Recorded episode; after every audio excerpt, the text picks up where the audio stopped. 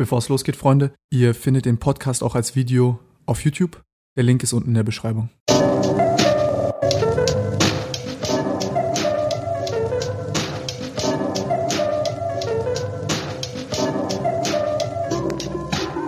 Cedric Mössner heute zu Gast. Du bist 30 Jahre alt, Informatiker. Und äh, du hast einen eigenen YouTube-Channel? Ja, mehrere. Ja, erzähl, erzähl, was du machst. Ja, also, Stell dich vor. Ähm, hi. der eine Kanal, ähm, The Morpheus Tutorials, ist ein Kanal, wo ich im Endeffekt Tutorials für Informatiker mache. Mhm. Ähm, und der andere ist, wo ich versuche, also der heißt einfach nur The Morpheus, ähm, wo ich versuche, Informatik so ein bisschen runterzubrechen und für alle verständlich zu erklären, weil das einfach schon mal ein Ding ist, was man irgendwie vergessen hat. Also es haben irgendwie alle Informatiker haben es vergessen, ähm, das mal so zu formulieren, dass es wirklich jeder verstehen kann. Und das versuche ich jetzt gerade ein bisschen. Ja. Das heißt, wenn ich jetzt anfange, deine Videos zu gucken, dann werde ich ein bisschen besser verstehen. Ich hoffe Ja? das wäre das Ziel. Könnt, könnte ich auch als jemand, der absolut keine Programmiersprache beherrscht und nichts weiß, kann Ja. ich bei dir einsteigen und Sachen lernen? Ähm, also auf dem einen Kanal kannst du Programmieren lernen oder alle anderen Themen. Und auf dem anderen Kanal äh, kannst du dich einfach so informieren, wie du es halt normalerweise machst. Also das wäre das Ziel.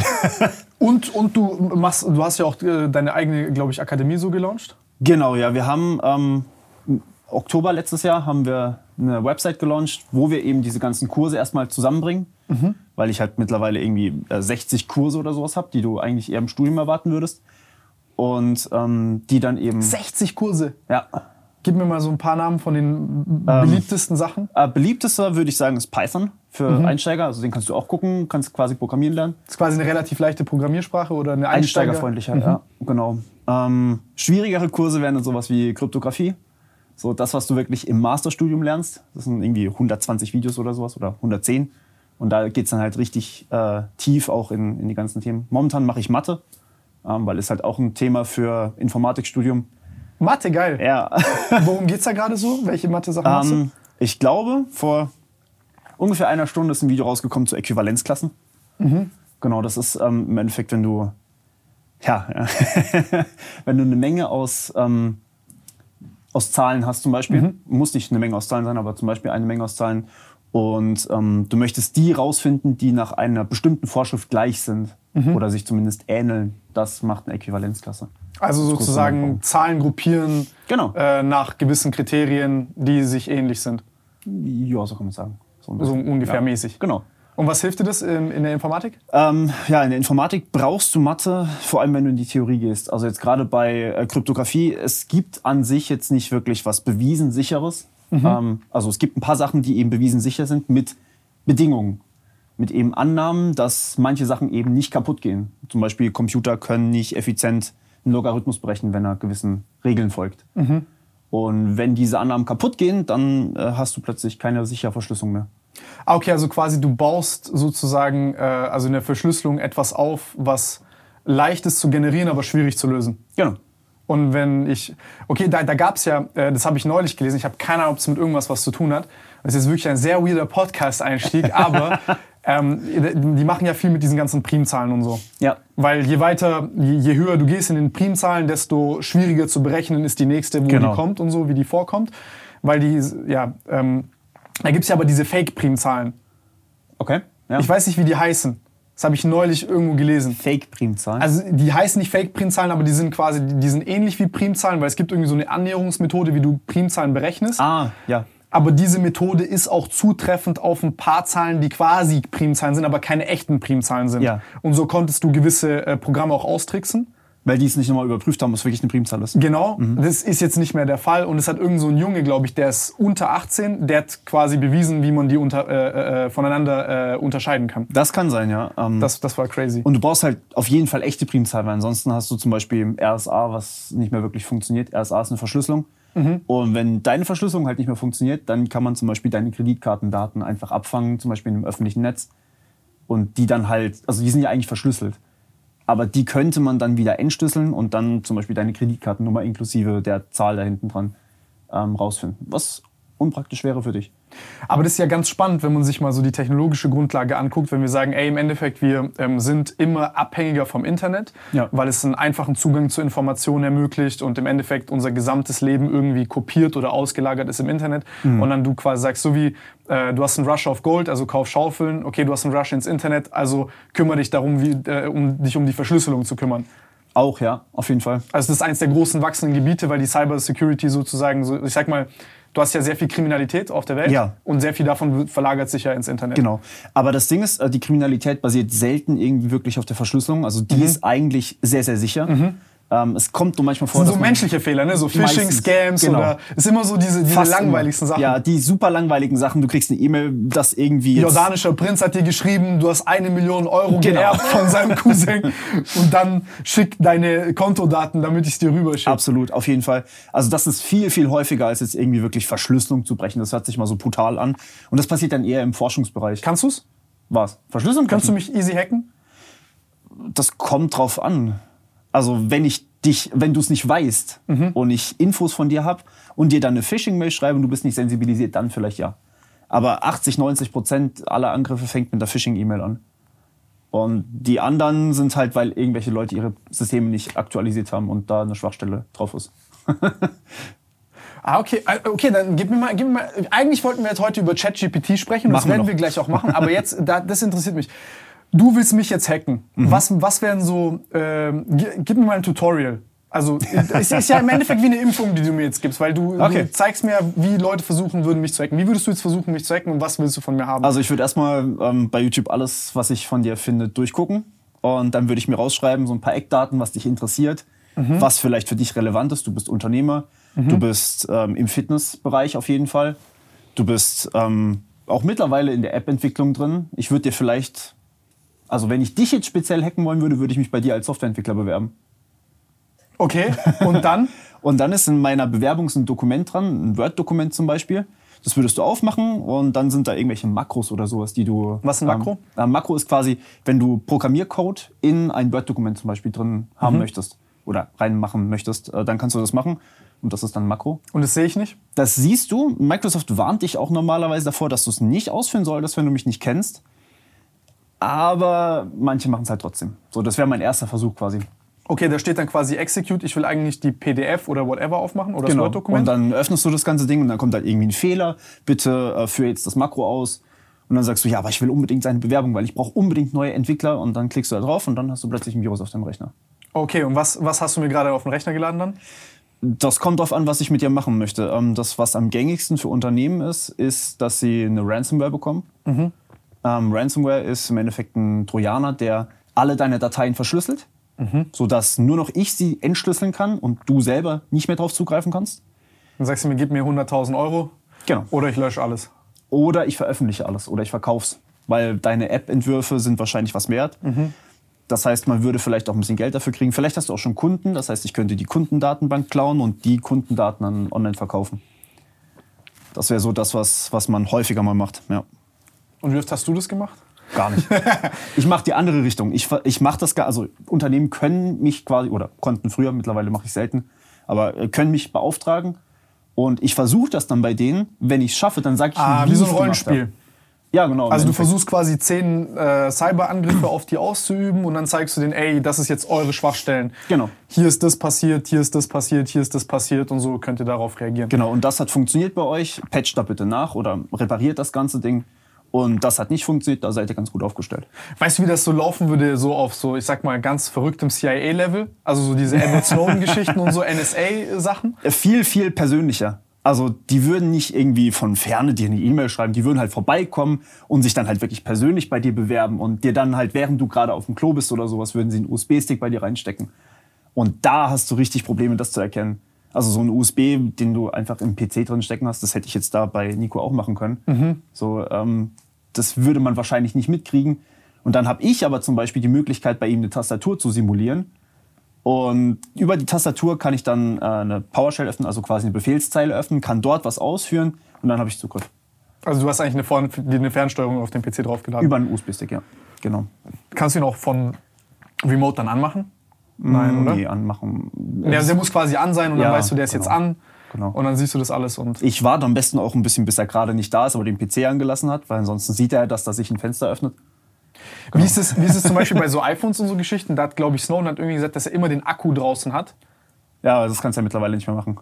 Ja, also bei anderen Handys, aber dass er den Akku draußen hat, Ja. weil die irgendwie schicken, also an den, an den Telefonmast und dann. Nein, das ist jetzt eher so eine Privacy-Sache. Ja. Ähm, also, dass er halt nicht getrackt werden möchte, weil er halt krass verfolgt wurde die ganze Zeit. und die dann wissen, wo er ist. Ähm, also, du schickst quasi permanent irgendwie natürlich an Sendemasten Informationen raus, wo du dich gerade befindest, weil du möchtest dich ja verbinden. Du möchtest ja irgendwie Connection haben im Internet oder so.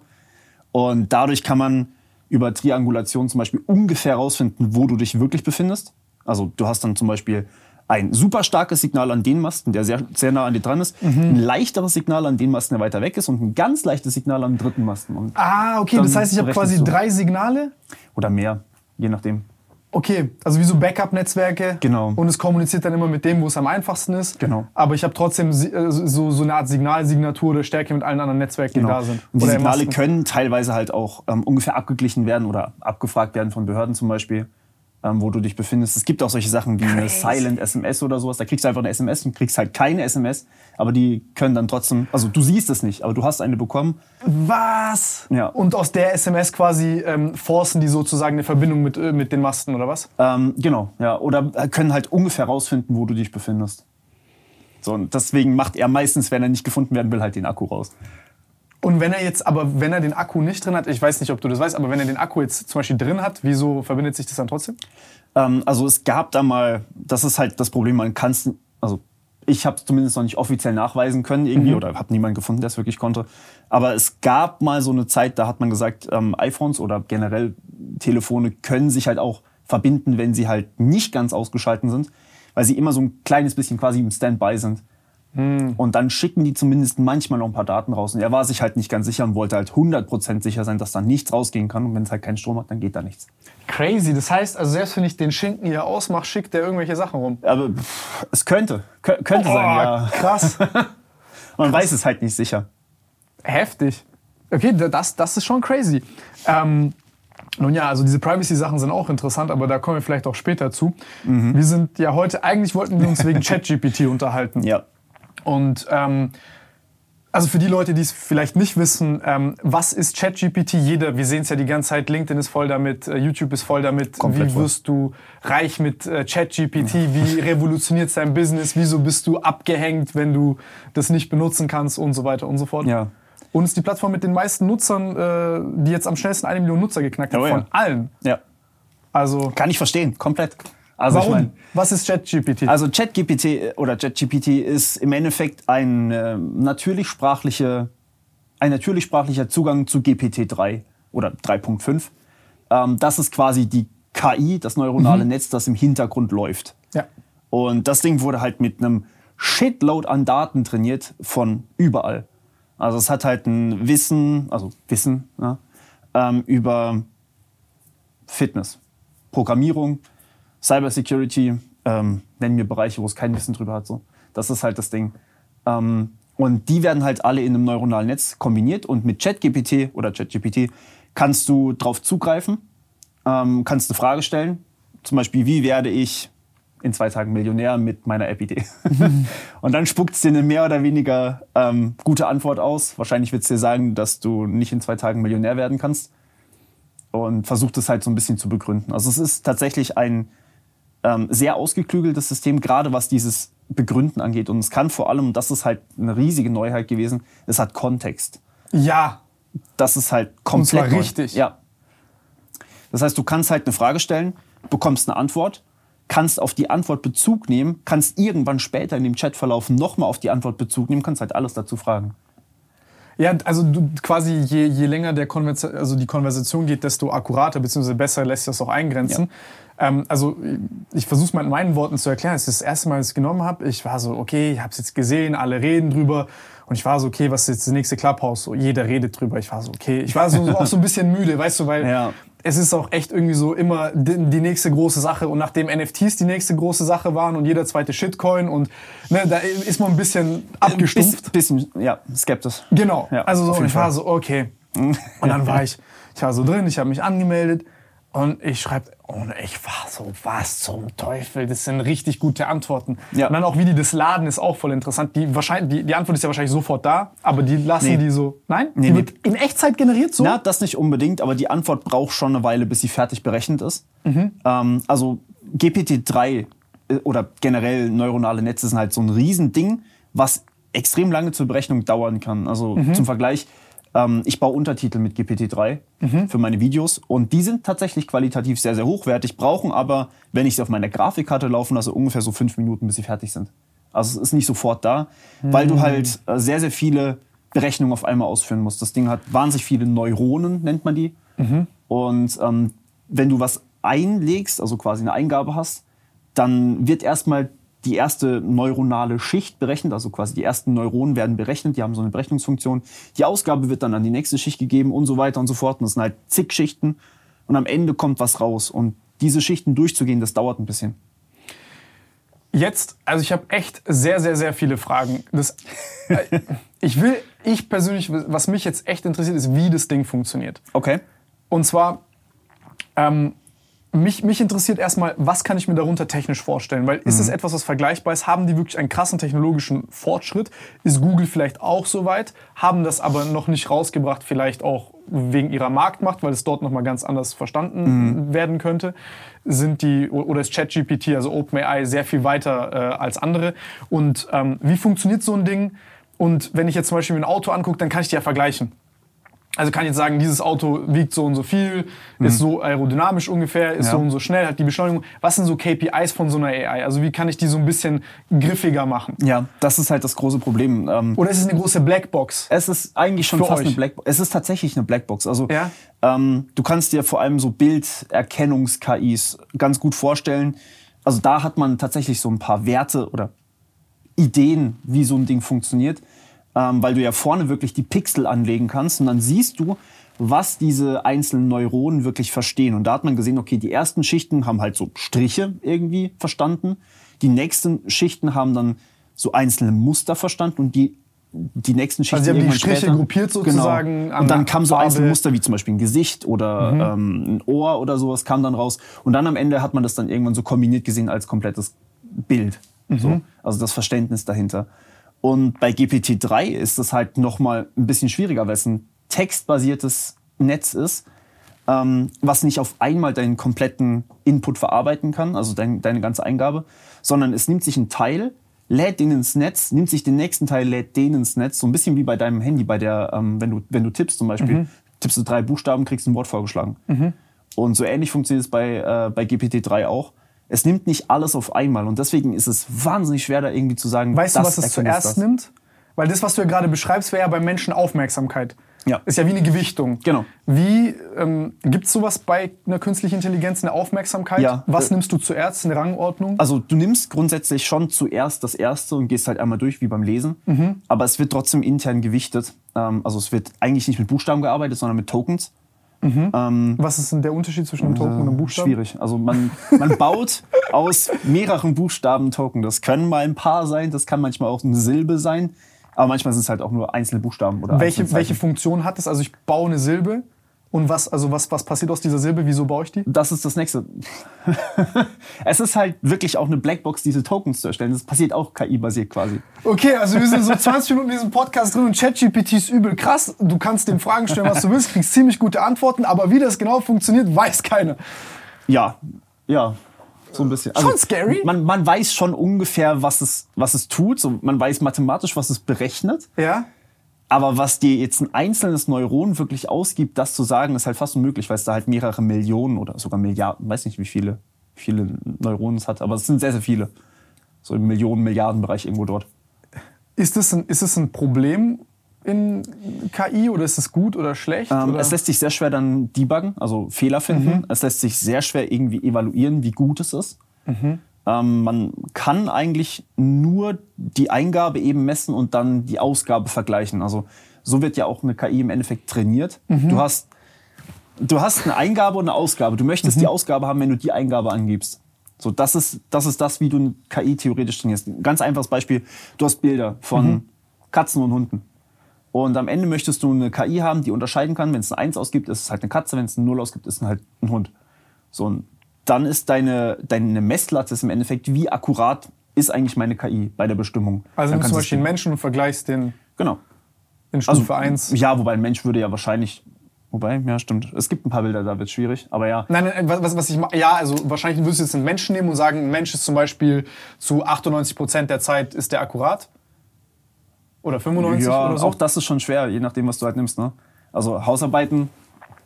So ChatGPT kann dir halt Hausarbeiten bauen und da dann Okay, also wir sind jetzt, ich, ich rede vom Bilderbeispiel, Ja. also Hund und Katze, jetzt Ja. tust du einen Menschen und sagst, der sortiert, macht sozusagen wie so einen Container so, und sagt, ja. das ist Hund, das ist Katze. Und dann kommt die künstliche Intelligenz und sagt, das ist Hund, das ist Katze. Dann werden diese Sachen äh, verglichen. Ja, du hast eigentlich, also du hast normalerweise schon einen Trainingsdatensatz. Also du hast wirklich Bilder von Hunden und Katzen. Du weißt auch, welches davon, also einfach in den Daten steht dann drin, das Bild ist Hund, das ist Katze. Du hast da, sagen wir mal, 10.000 Bilder. Und dann trainierst du die KI wirklich nur anhand von diesen Bildern. Das heißt, du legst die Bilder vorne an als Eingabe und am Ende schaust du, kommt das Richtige raus. Okay, und das ist dann wie so ein Evolutionsspiel. Jede Runde, also eine Runde Barm Genau.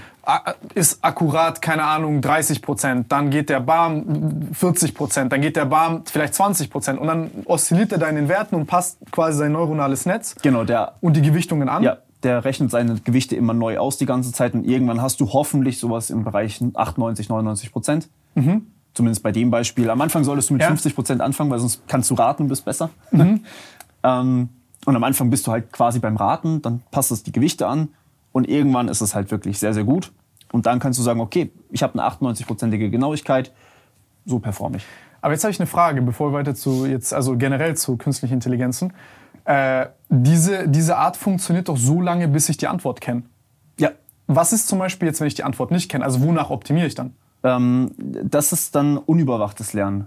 Und das ist zum Beispiel das, was du bei einem Computerspiel hast. Also es gab ja auch künstliche Intelligenzen, da hast du zum Beispiel, die haben ähm, StarCraft 2 gespielt. Das war ein relativ großes Ding. Oder Schach gespielt. Ähm, Oder Go? Oder Go, genau. Da gab's an sich nur, ich gewinne oder ich verliere halt. Und da hast du dann was gehabt, das nennt sich Reinforcement Learning. Ähm, das ist bestärkendes Lernen. Das heißt, du bestrafst deine KI, wenn sie verliert, Womit? Einfach mit Zahlen. Du sagst dir quasi, okay, das war jetzt schlechtes Ergebnis, das war Wie nicht ein was ich Elektroschock. Sozusagen, Crazy. ja. Das ist total gemein. Ähm, und du belohnst sie halt quasi, wenn sie gewinnen. Das heißt, sie will halt die ganze Zeit gewinnen. So, wie wir halt auch irgendwie. Und ähm, dann rechnest du das runter auf die einzelnen Züge, die sie gemacht hat. Das heißt, ein Zug, der dann zum Sieg geführt hat, war gut. Ein Zug, der zum Verlust geführt hat, war halt nicht so gut. Und so passt die dann auch ihre Gewichte an, nur halt über einen viel, viel längeren Zeitpunkt, nämlich von einem Spielanfang bis zum Spielende. Und ähm, dadurch kann sie sich auch quasi trainieren, sodass sie halt irgendwann gewinnt in mehr als die Hälfte der Fälle oder halt grundsätzlich in deutlich mehr als die Hälfte der Fälle. Ähm, das Cool bei KIs ist halt, du kannst sie einfach gegeneinander spielen lassen. Das heißt, du nimmst dieselbe KI und lässt sie gegen sich selber spielen. Und eine Seite gewinnt halt, die kriegt Boni, und die andere Seite verliert halt. Die kriegt dann halt, ein, äh, wird bestraft. Aber wenn du das jetzt äh, öffnen würdest, also wenn wir jetzt mal einen Schritt weitergehen und sagen, äh, also irgendwann, wenn wir zum Beispiel ChatGPT uns angucken, dann, dann hat das ja auch irgendwo ethische Implikationen, Ja. früher oder später, weil es ist ja nicht mehr so, dass ich zum Beispiel ganz klar sagen kann, also was zum Beispiel macht eine gute Antwort aus bei ChatGPT? Genau. Also wonach optimiere ich dort? Genau. Ist es, ist es die Empfindung des Menschen? Ist es das? Weiß ich nicht. Im besten Fall ja. Ja oder nein? Ich meine, man sieht es ja auch jetzt zum Beispiel, wenn ich jetzt nach Stimmung Politik mache, sehe ich Ja. auch, was passiert. Oder wenn ich jetzt, keine Ahnung, wenn, jetzt, hier, wenn jemand hier einen Herzinfarkt hat äh, und wir dann darüber abstimmen oder nach Ja. Stimmung den, dem helfen wollen. Also das, sind ja, das ist ja ein Satz von hochkomplexen, vielen Problemen. Auf jeden Fall, ja. Wo, wo es ja, glaube ich, auch also unter uns Menschen gar nicht so klar wäre, ähm, was, was eigentlich das ist, was wir dort optimieren Ja, wollen. ähm, also GPT-3 oder ChatGPT haben jetzt nicht unbedingt ähm, das Wissen, um ähm, über solche Sachen entscheiden zu können. Also insgesamt haben sie einfach nur die Fakten bekommen, sozusagen. Das heißt, du legst eher als Eingabe an, okay, ich habe jetzt diese Eingabe, zum Beispiel, ähm, ich habe einen Patienten und er liegt gerade im Koma, was muss ich tun? Und als Ausgabe ist dann bei ChatGPT vereinfacht gesagt zu erwarten, ähm, mach den Schritt, mach den Schritt, mach den Schritt. So, also das heißt, du hast Eingabetext und das, was danach kommt, soll ver autovervollständigt werden im Endeffekt. Okay, verstehe. Das heißt, der sucht sozusagen zu deiner Frage äh, den besten Text. Genau. Ähm, schon. Und wie, wie könnte sowas aussehen? Oder gibt es da vielleicht Hypo also gibt's da Vermutungen, wie, also wie das geschieht? Bei, ähm, Bei Chat jetzt? beim Training GPT? oder? Jetzt beispielsweise, genau. Also Ja. wie, wie, wie, wie, wie, also wie machst du sowas? Was, was, was, was mich halt gerade so interessiert, was das, das Verrückte ist ja, ähm, es muss ja irgendwas geben, was zwischen der Frage, schreib mir meine Hausau- Hausarbeit in Informatik über, ähm, keine Ahnung, mein Hund hat das, das und das Symptom, woran könnte es liegen, zu, ähm, keine Ahnung, wie stelle ich Glas her, zu und so weiter. Äh, irgend- ein riesengroßer Satz an Gemeinsamkeit in der Sprache, Ja. dass du so ein Level an Abstraktion hinkriegst. Ähm, also es sind einfach unfassbar viele Neuronen hinten dran. Okay? Das heißt einfach ein riesiges Gedächtnis, was sehr, sehr viele Informationen speichern kann, weil es halt einfach so viele Gewichte hat. Das heißt, wenn du jetzt eine Frage nach deinem Hund zum Beispiel stellst, würdest du ähm, einen völlig anderen Teil der Neuronen von GPT-3 aktivieren, als bei einer Informatik-Hausarbeit zum Beispiel. Und Also dadurch, ist quasi schau in diesem Register ja, nach. äh, ähnlich wie beim Gehirn auch, beim menschlichen Gehirn. Du hast ein, eine Region für Sprache, für Spracherzeugung, für Sprachverständnis, für motorisches Handeln. Das sind andere Areale in deinem Gehirn. Und so wird es da wahrscheinlich auch ungefähr aussehen, wenn du da mal quasi die ähm, Aktivierung jeweils anguckst. Gibt es da irgendwelche Visualisierungen oder so? Oder wie, wie, wie machen die so? Also Meines Beispiel, Wissens bislang noch nicht. das wäre schon interessant. Aber das wäre, ich glaube, also intern wahrscheinlich schon, kann ich mir schon vorstellen. Aber es ist ja auch noch alles komplett in der Forschung. Also es ist offiziell alles noch eine Beta. Es ist nur eine verdammt beeindruckende Beta. Ja. Aber es ist noch eine Beta. Ähm, da da gibt es jetzt dieses Szenario, dass man sagt, das Ding ist irgendwann selbst lernt. Also, weil man jetzt sagt, ey, stell dir vor, wie krass ist es, wenn es jetzt eine Voll- Vollversion ist. Weil man sieht ja, die Antworten sind relativ kurz. Ja. Die hatten ja häufig Serverprobleme, Ja. weil sehr viele Leute drauf kommen. Nein, ich kann mir auch vorstellen, dass es ja teuer ist. Ne? Ja, ja. Also wie viele 100.000 100.000 am, am Tag kostet Genau. das Ganze. Also nur Energiekosten. Oder was? nicht, also halt tatsächlich Kosten einfach für Hardware, für ähm, Server, so, solche Sachen. Ja. Weil das ist ja auch echt beeindruckend. Also ich kann mir vorstellen, da Ja. laufen einige Untersee-Server warm. ja, wahrscheinlich. ähm, deswegen, also das, das, das, das ist äh, krass beeindruckend. Also Ja. was, was denkst du, sind da so die nächsten Schritte? Also ist es, wann, wann kommt da was? Also ähm, es wird gemutmaßt, dass GPT-4, also der Nachfolger davon, noch irgendwie Anfang dieses Jahres, also jetzt dann rauskommt. Ähm, man weiß es aber nicht. Der äh, Gründer von OpenAI oder der CEO hat gemeint, dass sie das Ganze veröffentlichen, wenn sie es für richtig erachten. So, mehr haben wir nicht. Ähm, aber was wir wissen ist, dass ein Großteil mehr noch dazu kommt. Also das Ding ist wahrscheinlich größer, also deutlich größer, mit deutlich mehr Informationen noch drin, mit halt aktuelleren Sachen, weil GPT 3.5 ist halt äh, irgendwann 2021 ist halt irgendwo abgeschnitten. So, danach ist halt nichts mehr drin oder zumindest nicht mehr viel drin.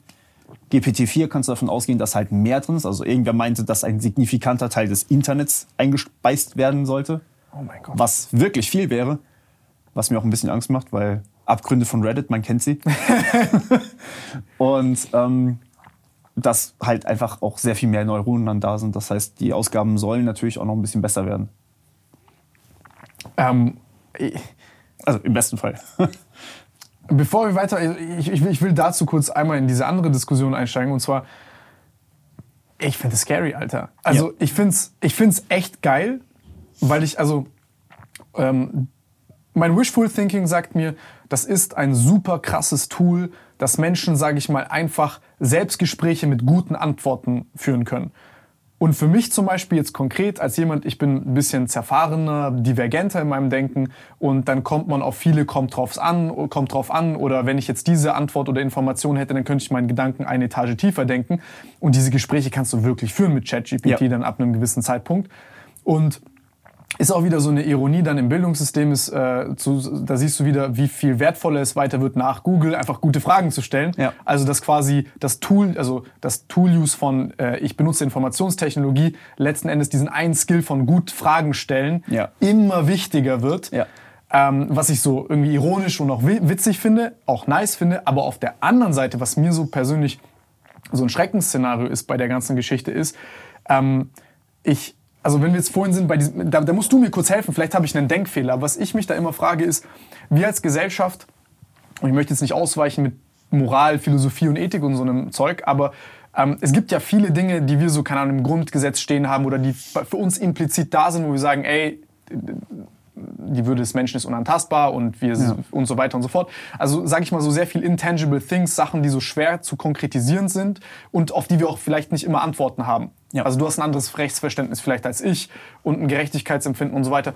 Und wie kriegt man diese ganzen Geschichten in diese Programme rein, bevor sie bevor wir irgendwie die, also das ist ja auch vielleicht so eine Art Optimierungsebene oder, oder, oder E- Ebene der Kriterien, die Ja. erfüllt werden muss in je, oder so ein Bodensatz an Prinzipien, der unbedingt erfüllt sein muss, bevor du irgendwas machst damit.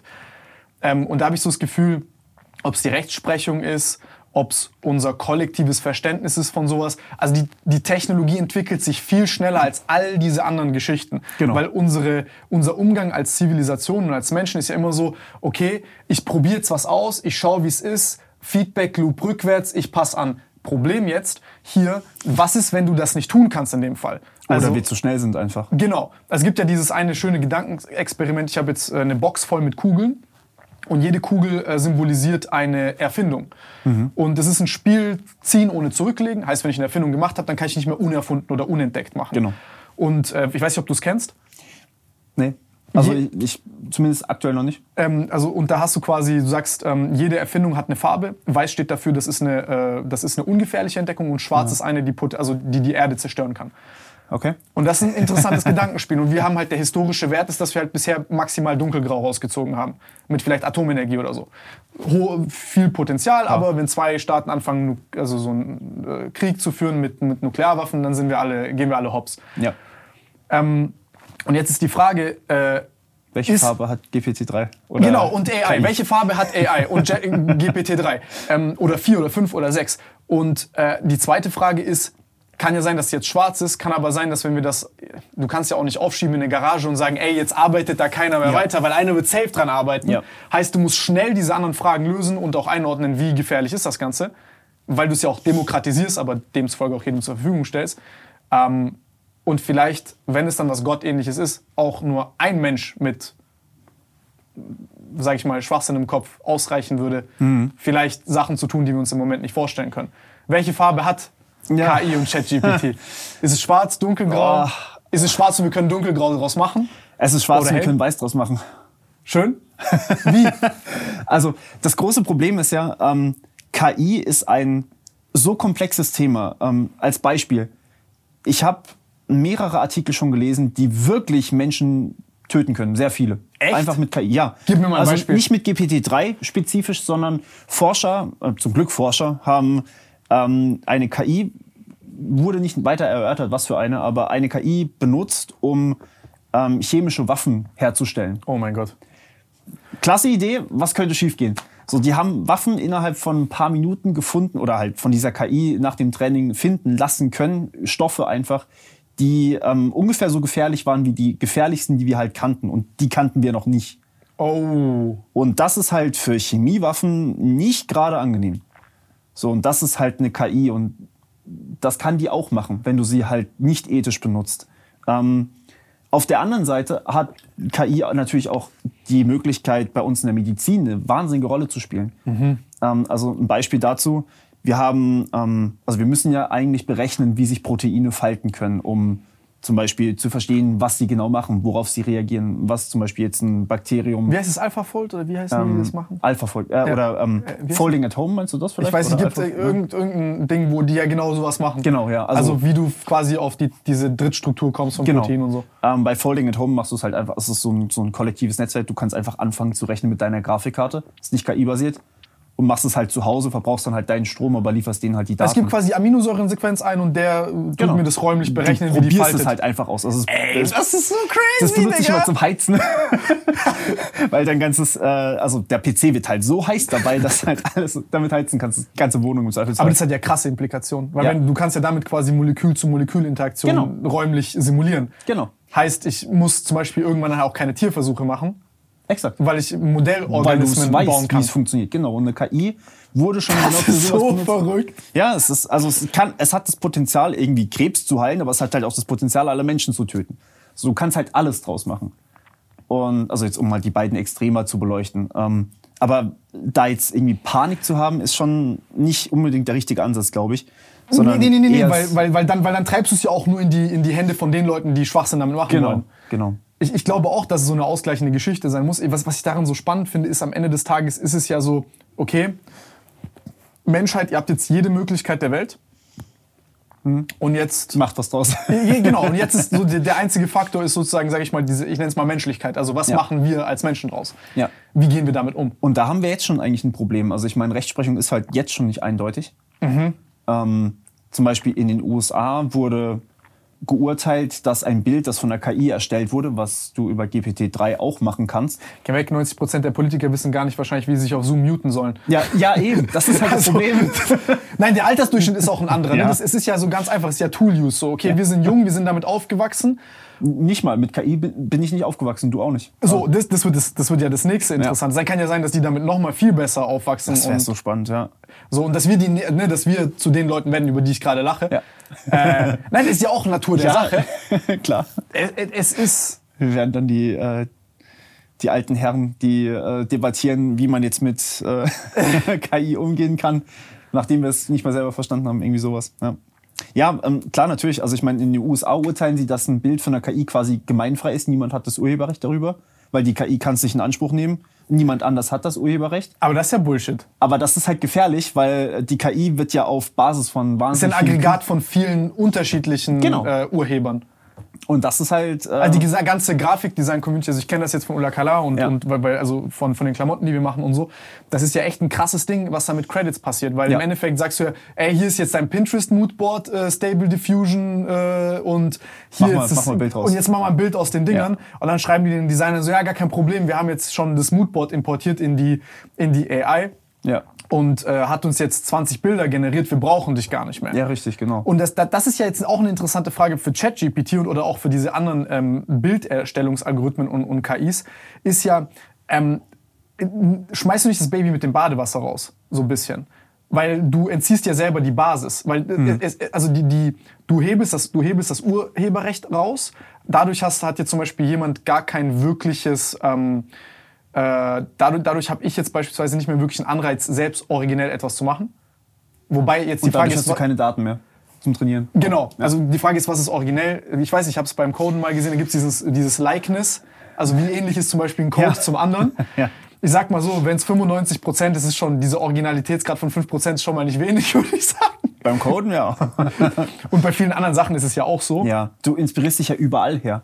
Ist ja nur leicht, das zu verschleiern, woher man seine Inspiration hat, weil Ja. man dann halt mit großen Reden kommt und nicht sagt, ey, eigentlich war der Gedankenprozess war, ich habe mir 10.000 verschiedene Sachen angeguckt und das ist halt mein bester Remix, der auf die Sache passt. Genau. Das ist ja im Endeffekt Kreativität. Genau.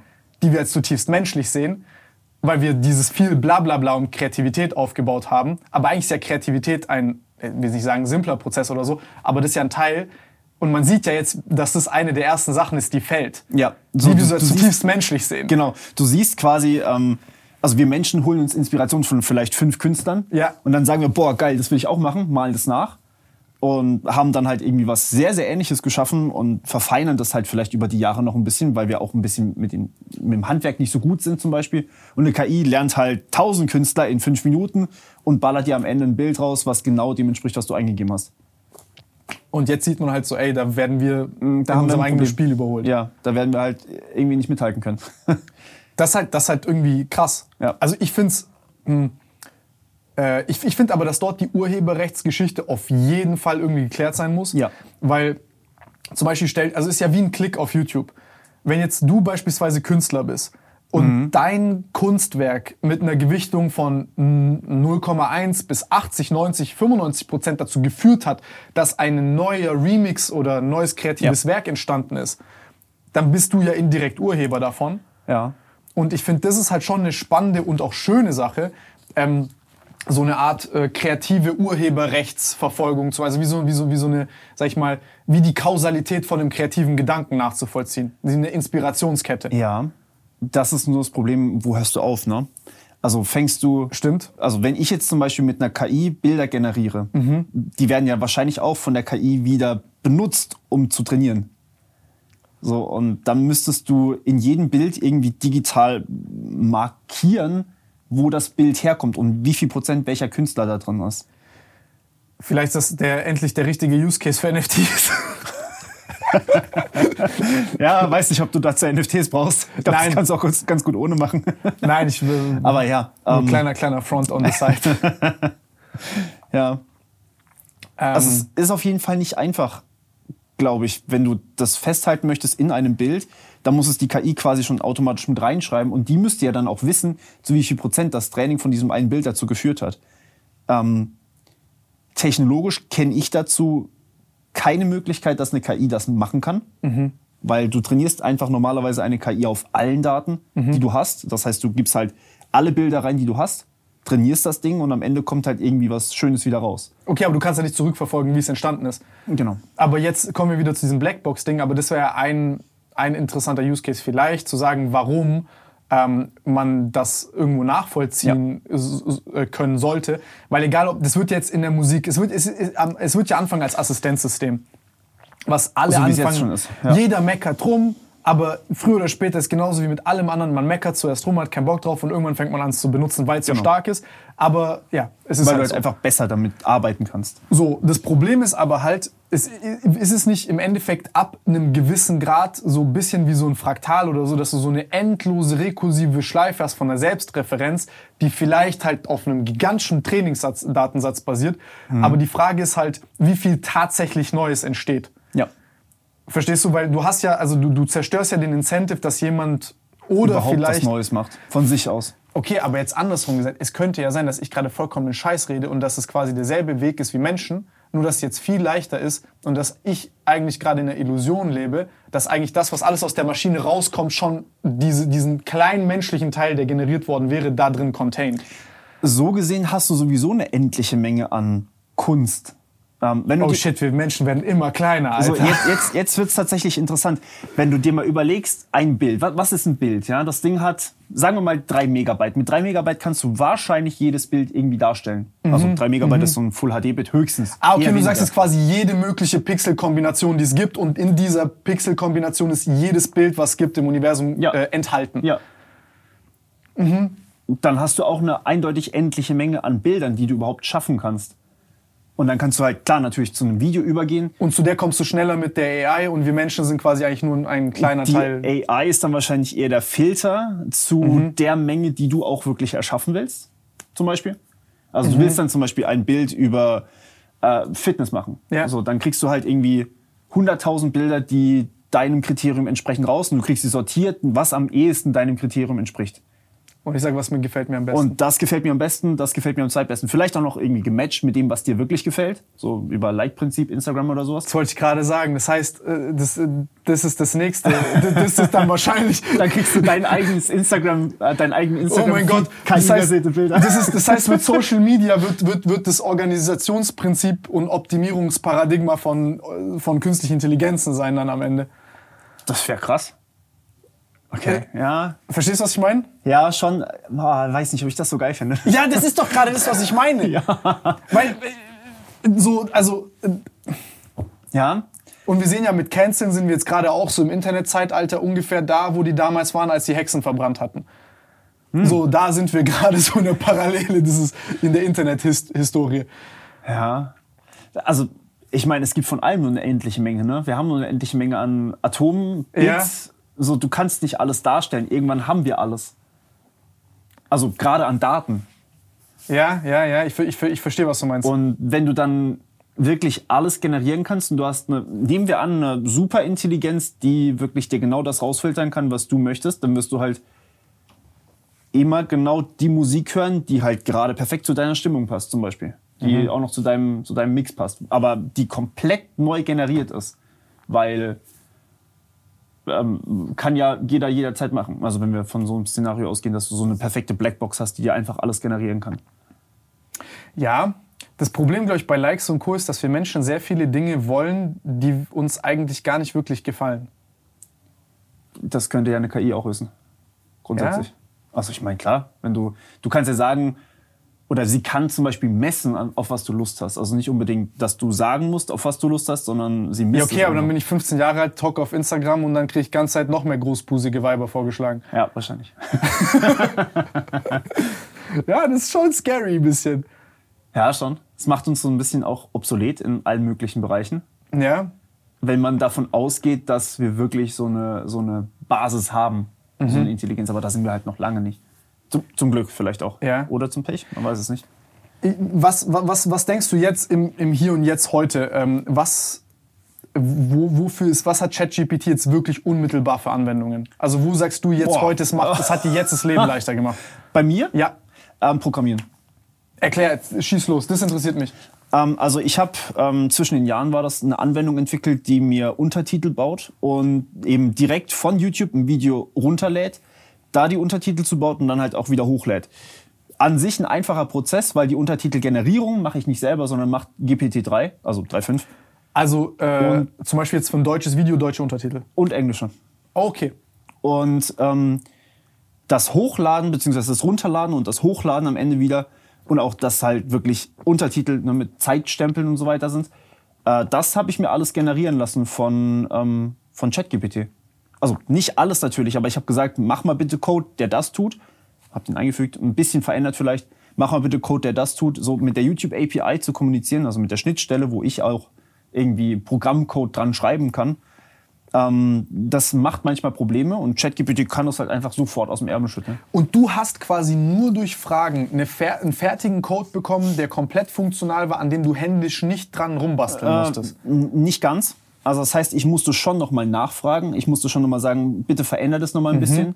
Und ich habe schon nicht nach einem komplett fertigen Code gefragt, sondern ich habe gesagt, okay, mach mal eine Funktion, die das tut. Mach mal eine Funktion, die das tut. Und das waren dann immer so ungefähr so 50 Zeilen vielleicht maximal.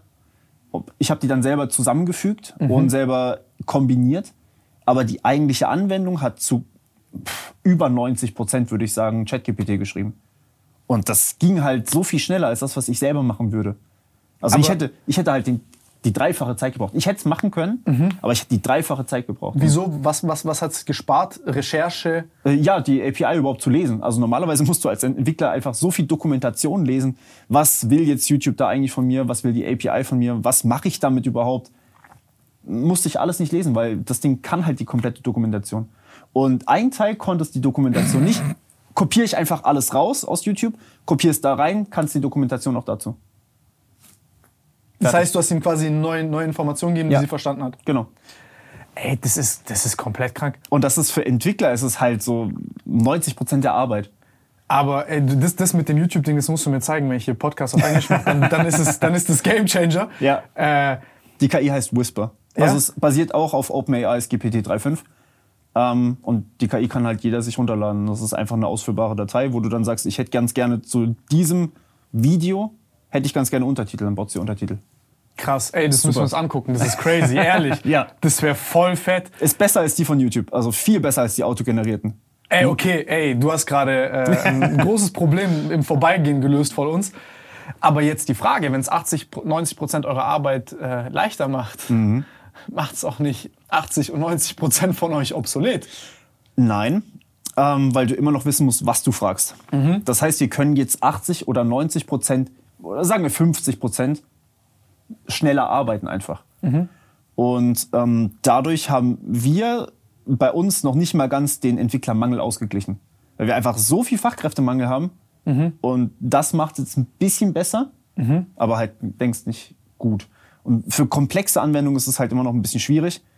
Ähm, weil Ich stelle mir gerade einfach vor, wie irgendein so ein Typ, der so bei dir auf dem YouTube-Channel gelernt hat, so innerhalb von einem Jahr so ein bisschen zu programmieren. Irgend so ein Mittelständler mit ChatGPT so ein Web, so einen Online-Shop baut und ihm so 10k dafür rausleiert, aber so in fünf Minuten.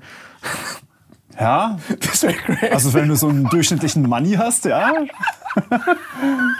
Manfred, ich brauche ganz schnell einen Online. ja, ja, ja. ja, Also. So, ja, ich habe gar keinen Plan. Das, das ist crazy. Ja, ja schon. Ja, ähm, also es geht halt deutlich schneller. Ähm, das Problem ist halt bei großen Anwendungen, irgendwie, wenn du jetzt von, von YouTube redest, ja, das ist ein Riesending, das sind mehrere 10.000 Zeilen Code hinten dran, die kannst du nicht mal alle, also da fehlt einfach der Zusammenhang, ähm, dass du halt was Neues bauen kannst. Es geht, aber es muss dann halt irgendwie integriert werden. Was du aber machen kannst, ist zum Beispiel, du kannst einfach einen Teil von deinem Code nehmen, zum Beispiel 50 Zeilen, was du hoffentlich sowieso haben solltest, so 50 Zeilen für eine Funktion, kopierst die raus, kopierst die bei ChatGPT rein und fragst es einfach, ist es guter Code? Und dann kann es dir teilweise das Ding entweder effizienter schreiben, dass es halt schneller ausgeführt wird, oder es findet dir Fehler. Kann ich es auch übersetzen in anderen Code? ja. Du kannst es von einer Sprache in die andere. ist mega geil. Also du kannst C++-Code nehmen, kannst Python-Code rauslassen oder umgekehrt. Das habe ich sogar probiert. also genau Python und C++. Ja. Ey, crazy. Es ist schon sehr, sehr geil. Also macht halt die Crazy. Arbeit einfacher insgesamt. Davor war es halt viel lesen, viel recherchieren, viel Stack Overflow lesen. So, ähm, und viel Dokumentation lesen. Jetzt kannst du einfach die Dokumentation nehmen. Hier, ChatGPT, das ist die Dokumentation, bau mir was.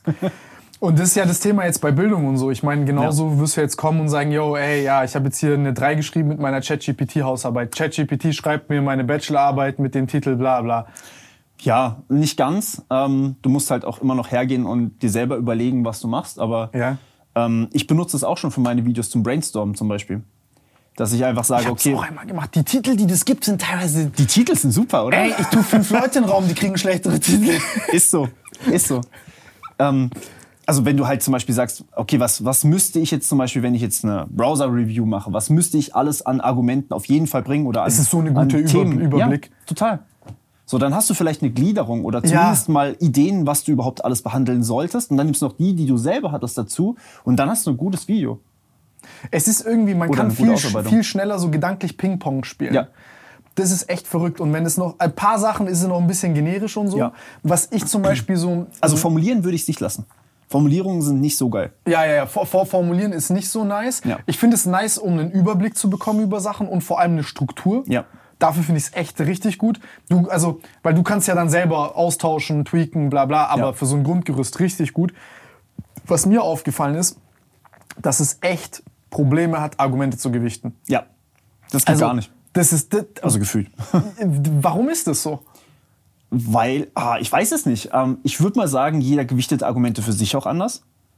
Weil, Ja. also zum Beispiel dir ist vielleicht extrem wichtig, dass was performant läuft. Mhm. Oder nehmen wir einfach, wenn du, wenn du jetzt gerade ähm, was entwickelst, ja, ähm, nehmen wir an, du baust irgendetwas und du als, ähm, als jemand, der das Ganze bezahlen muss, dir ist es wichtig, dass das möglichst schnell fertig wird. Ich sehe das dass es- Optimum woanders als Genau, jemand anders. und, genau. Und dass es halt auch wenig kostet am Ende Mhm. zum Laufen. Und die Entwickler sagen, okay, das ist aber ein Feature, das will ich schon da drin haben, das ist geil. das Feature kostet vielleicht jetzt irgendwie 10% mehr, aber äh, das Produkt wird dadurch 80% besser und dann haben zwei Leute eine unterschiedliche Vorstellung von was ist besser. Ja, aber auch wenn ich konkreter werde, ist es echt, habe ich, also äh, ist es echt immer so eine, Ja. denke, also so ein kleines Argument neben einem großen Argument und ich denke mir so, hä, dieses große Argument ist viel besser und, und die Beurteilung oder die Bewertung ist auch eine Sache, was da echt schwierig ist Ja. immer. Also die Bewertung, die Beurteilung ist nicht da. Ja, Das finde ich auch ganz spannend ja wieder. auf jeden Fall. Ähm, ich glaube, das Ganze einzuordnen, das fehlt ChatGPT oder GPT-3 insgesamt noch, also generell einordnen zu können, ein Fazit ziehen zu können aus einzelnen Dingen.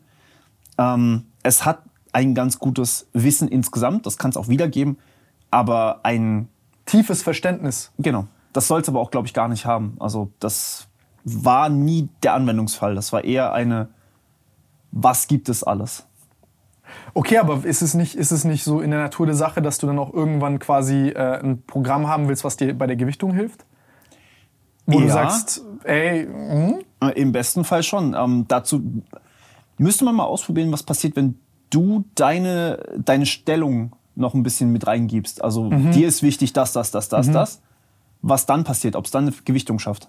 okay, interessant, weil was, ähm, was ich mich frage, ist auch so, wenn, wenn, wenn es jetzt beurteilen und bewerten könnte, was ja dann entsteht oder auch mit diesen Hausarbeiten und Co., da ist ja die Welt ein bisschen auf den Kopf gestellt. Weil wir haben ja jetzt schon Echokammern, dadurch, dass viele dieser Dinge leicht zugänglich sind und dass wir halt, sag ich mal, ähm, keine Ahnung, im Schnitt irgendwie sechs bis acht Stunden Screentime haben. Ja. Heißt es, nein, es ist ja so. Ja, ja, auf jeden Fall. Und stark beeinflusst sind von, von der Info. Also im Endeffekt, unsere Meinung entsteht ja aus der Information, die wir konsumieren. Ja. Und wir haben ja jetzt bereits schon sehr viele, sage ich mal, Kriege werden ja ähm, über Informationstechnologie und Informationen und das gezielte, ja, ob es Telegram ist oder whatever, das ist ja im Endeffekt eine Manipulation von, von, von, äh, Von Wissen. von Wissen, genau, von, von der Einstellung, also eine, eine Einstellung von Menschen entsteht ja über Informationen, die ihnen zur Verfügung steht und die Narrative, die du und so weiter und so fort. Und dann kommt es ja, dann dann ist ja das Leichteste, ähm, jemandem seine Einstellung zu äh, umzuwandeln oder, oder zu verändern zu einem gewissen Thema durch gezielte Informationsstreuung Ja. äh, äh, und so. Und das sieht man ja sehr hart. Ja, auf also jeden Fall. Jede, also jede Regierung macht das. Also alle machen das gerade. Und das ist ja wirklich, jeder, also das ist ja gefühlt irgendwie fast im Kopf dreht sich schon, also so schnell wie das gerade geht.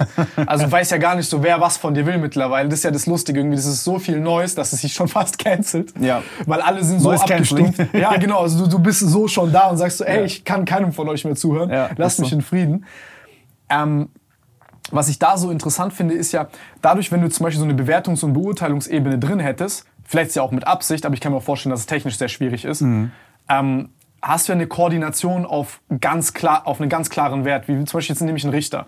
Und ich äh, trainiere jetzt eine, äh, gibt es ja diese, diese, diese famous Machine Biases von zum Beispiel einer KI, die getrainiert worden ist von ähm, Rechtsfällen Ja. so Urteile zu sprechen, gab es ja mal eine Zeit lang, jetzt würden es Leute wahrscheinlich einen Bug nennen oder was auch immer, oder aus dem Datensatz, dass zum Beispiel dunkelhäutige Leute ähm, Mhm. äh, höhere Strafmaße für dieselben Sachen bekommen haben wie andere Leute. Ja. Und dass man dann halt, dass, dass da halt ein Trugschluss drin ist in den Trainingsdaten und dass Genau. diese KI diesen Fehler des Menschen wiederholt. Ja. Also quasi, ähm, ra rassi- quasi rassistisch ist. Ja, ja, schon. So. Also es gab auch zum Beispiel eine, äh, eine KI, die hat Microsoft auf Twitter losgelassen und hat gesagt, schreibt mit der KI, das ist ein Chatbot, die kann von euren Eingaben lernen. Mhm. Innerhalb von 48 Stunden war das Ding rechtsradikal und ein kompletter Nazi.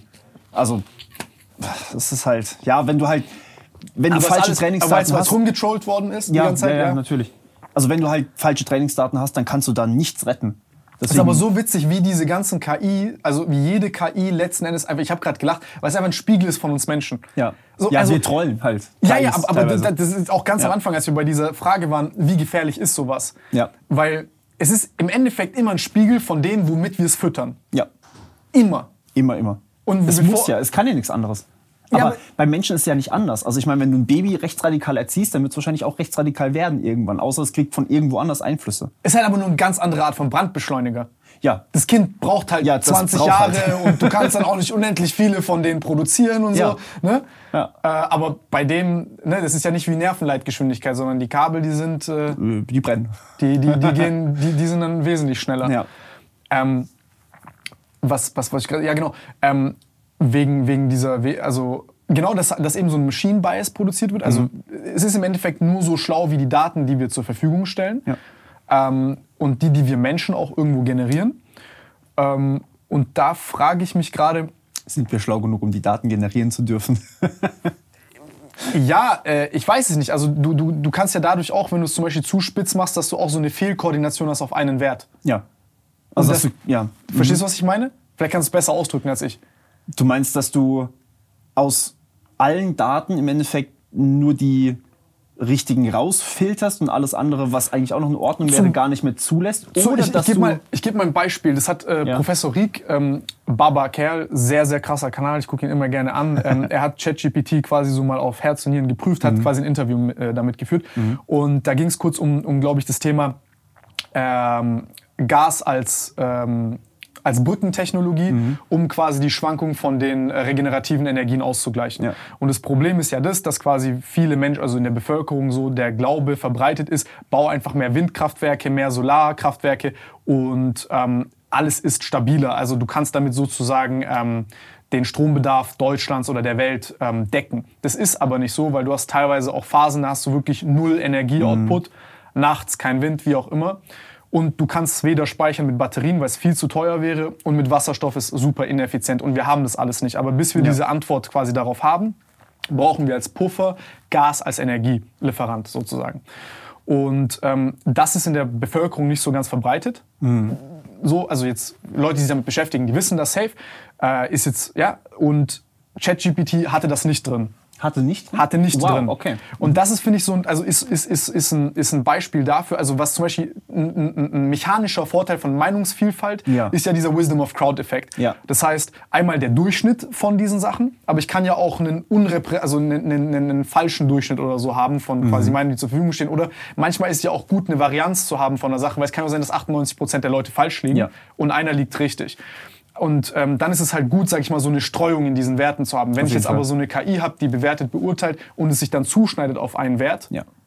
dann fällt der Rest schnell unter den Tisch. Genau. Vor allem, wenn man dann halt nur noch einen Referenzwert hat, der dann von der KI kommt. Also wenn sich irgendwie alle drauf verlassen und man gar nicht mehr selber denkt, dann hat man halt gleich Und, und, und es füttert sich ja selber. Ja, teilweise. Also nicht unbedingt. Ähm, normal, Ja, aber wenn die also, Informationsgenese so entsteht, oder nicht? Wenn zum Beispiel jeder ja. jetzt anfängt, sich zu stark auf ChatGPT Ja. zu verlassen als Tool. dann auf jeden Fall. Oder, äh, Ja. ja, dann auf jeden Fall, wenn die neuen Forschungspaper auf dem Output von ChatGPT zum Beispiel basieren, dann ja, dann hast du Forschungspaper, die am Ende wieder reinkommen, die aber schon von ChatGPT quasi produziert wurden, zumindest zu einem Teil und dann halt einen Teil Eigenleistung haben. Dann hast du wirklich diesen Zuspitzungseffekt, ja. Außer du bringst halt irgendwie noch externes rein. Das heißt, es muss Mhm. eigentlich immer Wissenschaftler geben, die ohne das Ding forschen. wenn du mir jetzt gerade sagst, du brauchst 80, 90 Prozent weniger Zeit, um so einen Code zu machen, wird schon verlockend sein für jeden, Gut. das zu tun. Bei Code ist es, glaube ich, einfacher zu verifizieren, weil das Ding tut entweder das, was ich möchte, oder es tut halt nicht das, was ich möchte. Aber ich muss immer noch vorgeben, was es tun soll. Ja, da gibt's mehr, da gibt's mehr richtig und falsch. Ja, okay, Oder verstehe, mehr verstehe. bugfrei und mehr bugvoll. So, es stürzt halt ab oder es stürzt nicht ab im besten Fall. Es ist leichter zu untersuchen, sagst du. Ja. Aber gerade in, in Sachen ähm, Research, da musst du wirklich aufpassen, dass du eine Varianz drin behältst. Ja. Ja, weil, weil du ja, ich, ich weiß nicht, wie das ist. Also was ich jetzt zum Beispiel gemerkt habe, als wir unsere, ähm, also unsere App gemacht haben, du kannst so viel algorithmieren, wie du willst. Am Ende des Tages ist ähm, die vorgelagerte Frage ist, wie gut kannst du messen? Also wenn ich Scheiße messen kann, bringt mir der beste Algorithmus der Welt nichts. ja, auf jeden Fall. So. Ähm, weil ich kann weder Output noch Input wirklich überprüfen. Ähm, weil, also womit gleiche ich es ab, ist Mhm. Ja, so die Frage, auf ne? jeden Fall. wenn ich nicht wirklich messen kann. Auch wenn du jetzt, ähm, wenn du jetzt einfach weichere Wissenschaften hast, Ja, wo du ist nicht so klar definiert hast. Genau, richtig. Aber auch da, ich meine, ähm, wenn du jetzt, sagen wir mal, eine Formel hast, es gab eine, ähm, einen relativ kürzlich erst passierten Fall von einer KI, die eben benutzt wurde, um eine mathematische Formel zu vereinfachen. War nicht GPT-3, sondern was anderes. Und die hatten irgendwie da hunderte Variablen drin, die alle irgendwie mit reingespielt haben. Die KI spuckt am Ende eine Formel aus, die drei Variablen hat und genauso akkurat war. Was? Und das ist halt dann, okay, das bringt schon viel. Das bringt verdammt viel. Aber das musst du verifizieren. Also du musst halt genau überprüfen, ob das wirklich dieselbe Formel ist. Und? In dem Fall war es so, aber es kann ja auch sein, dass es Von nicht 100 so auf 3. ist. Ja, Von 100 Variablen auf 3, ja. Oi, oi, das war oi, so ein Ding auf sowas. Boah. Das ist, das ist Das super. aus einer Glühbirne einen Fusionsreaktor machen. ja, fast schon, ja. Krass. Aber da- das ist halt, also da musst du auch immer noch den menschlichen Gedanken mit dabei haben. So, der Mensch muss immer validieren, ob es richtig ist. Der muss, der muss eingeben, was du überhaupt machen möchtest. Ich glaube, bis das uns abgenommen wird, wird es noch ein bisschen dauern. Hoffentlich. Ähm, Ja, wie siehst du es jetzt? Ich meine, du bist jetzt äh, Dozent, Hm? beispielsweise, bei diesen ganzen Hausarbeitsgeschichten. Als ob jetzt nicht, also es ist ja nicht so, dass du jetzt, die, du hast ja keine Quelle mehr. ja. Weil ich kann ja ChatGPT schreiben, keine Ahnung, schreib mir wie Sylvester Stallone meine, äh, meine Bachelorarbeit. Mhm. Ähm, oder wie auch immer. Also ich, kann- ich kann ja sozusagen mit ein paar Fragen noch äh, Salz und Pfeffer als Varianz da reingeben, Ja. dass du das gar nicht mehr zurückverfolgen kannst. Ist auch fast nicht möglich. Ich meine, allein wenn du da noch mal ein bisschen drüber gehst und einzelne Worte austauscht, so, Ja. dann hast du keine Chance mehr, das zu erkennen. Aber könnte man da nicht zum Beispiel auch mit so einer Likeness arbeiten? Ja gut, aber ich meine, was ist eine gute Likeness, ne? Also ich meine, ChatGPT baut ja wirklich neuen Code, der davor nicht Mhm. da war. Das ist eigentlich das, was ich als Entwickler auch machen würde. Okay, du sagst Also quasi gerade bei Code. Du sagst quasi, ähm, es ist ja, äh, das, das, es ist, das ist halt genau der spannende Fall. Ja. Ähm, ja, ist es, nicht, ist es nicht ein Unterschied, wenn ich jetzt beispielsweise als, als Programmierer tatsächlich Code schreibe oder als Mathematiker von 100 auf 3 Variablen vereinfache und das als Assistenzsystem genutzt habe und tatsächlich zu einem besseren, effizienteren Ergebnis gelangt bin? Ja. Oder ich mir halt eine Bachelorarbeit schreiben lasse, Ja, richtig. die äh, bewertet wird, von der ich aber absolut gar keinen Plan habe. Genau. Und da Das sind ist zwei unterschiedliche. Sachen. Genau, richtig. Bei dem einen hast du die KI als Hilfsmittel benutzt, Mhm. bei dem anderen hast du sie deine Arbeit übernehmen lassen. Und wenn sie deine Arbeit halt komplett übernimmt, dann bringt dir das am Ende nichts mehr so. Dann eine Universität will ja prüfen, ob du was kannst. Mhm. Und das ist damit eigentlich hinfällig geworden. Hausarbeiten kannst du vergessen. Weil es wird, so wie unser Bildungssystem aktuell funktioniert, wird auch nur geprüft, ob du was auswendig gelernt hast oder es zumindest auch ein bisschen anwenden kannst. Ähm, wenn jetzt allerdings die KI dir diese Arbeit abnimmt, was in der Praxis du auch benutzen würdest, dann macht diese Art der Prüfung gar keinen Sinn mehr. Und sie hat ja vielleicht auch vorher nicht so viel Sinn gemacht. Ja, vielleicht.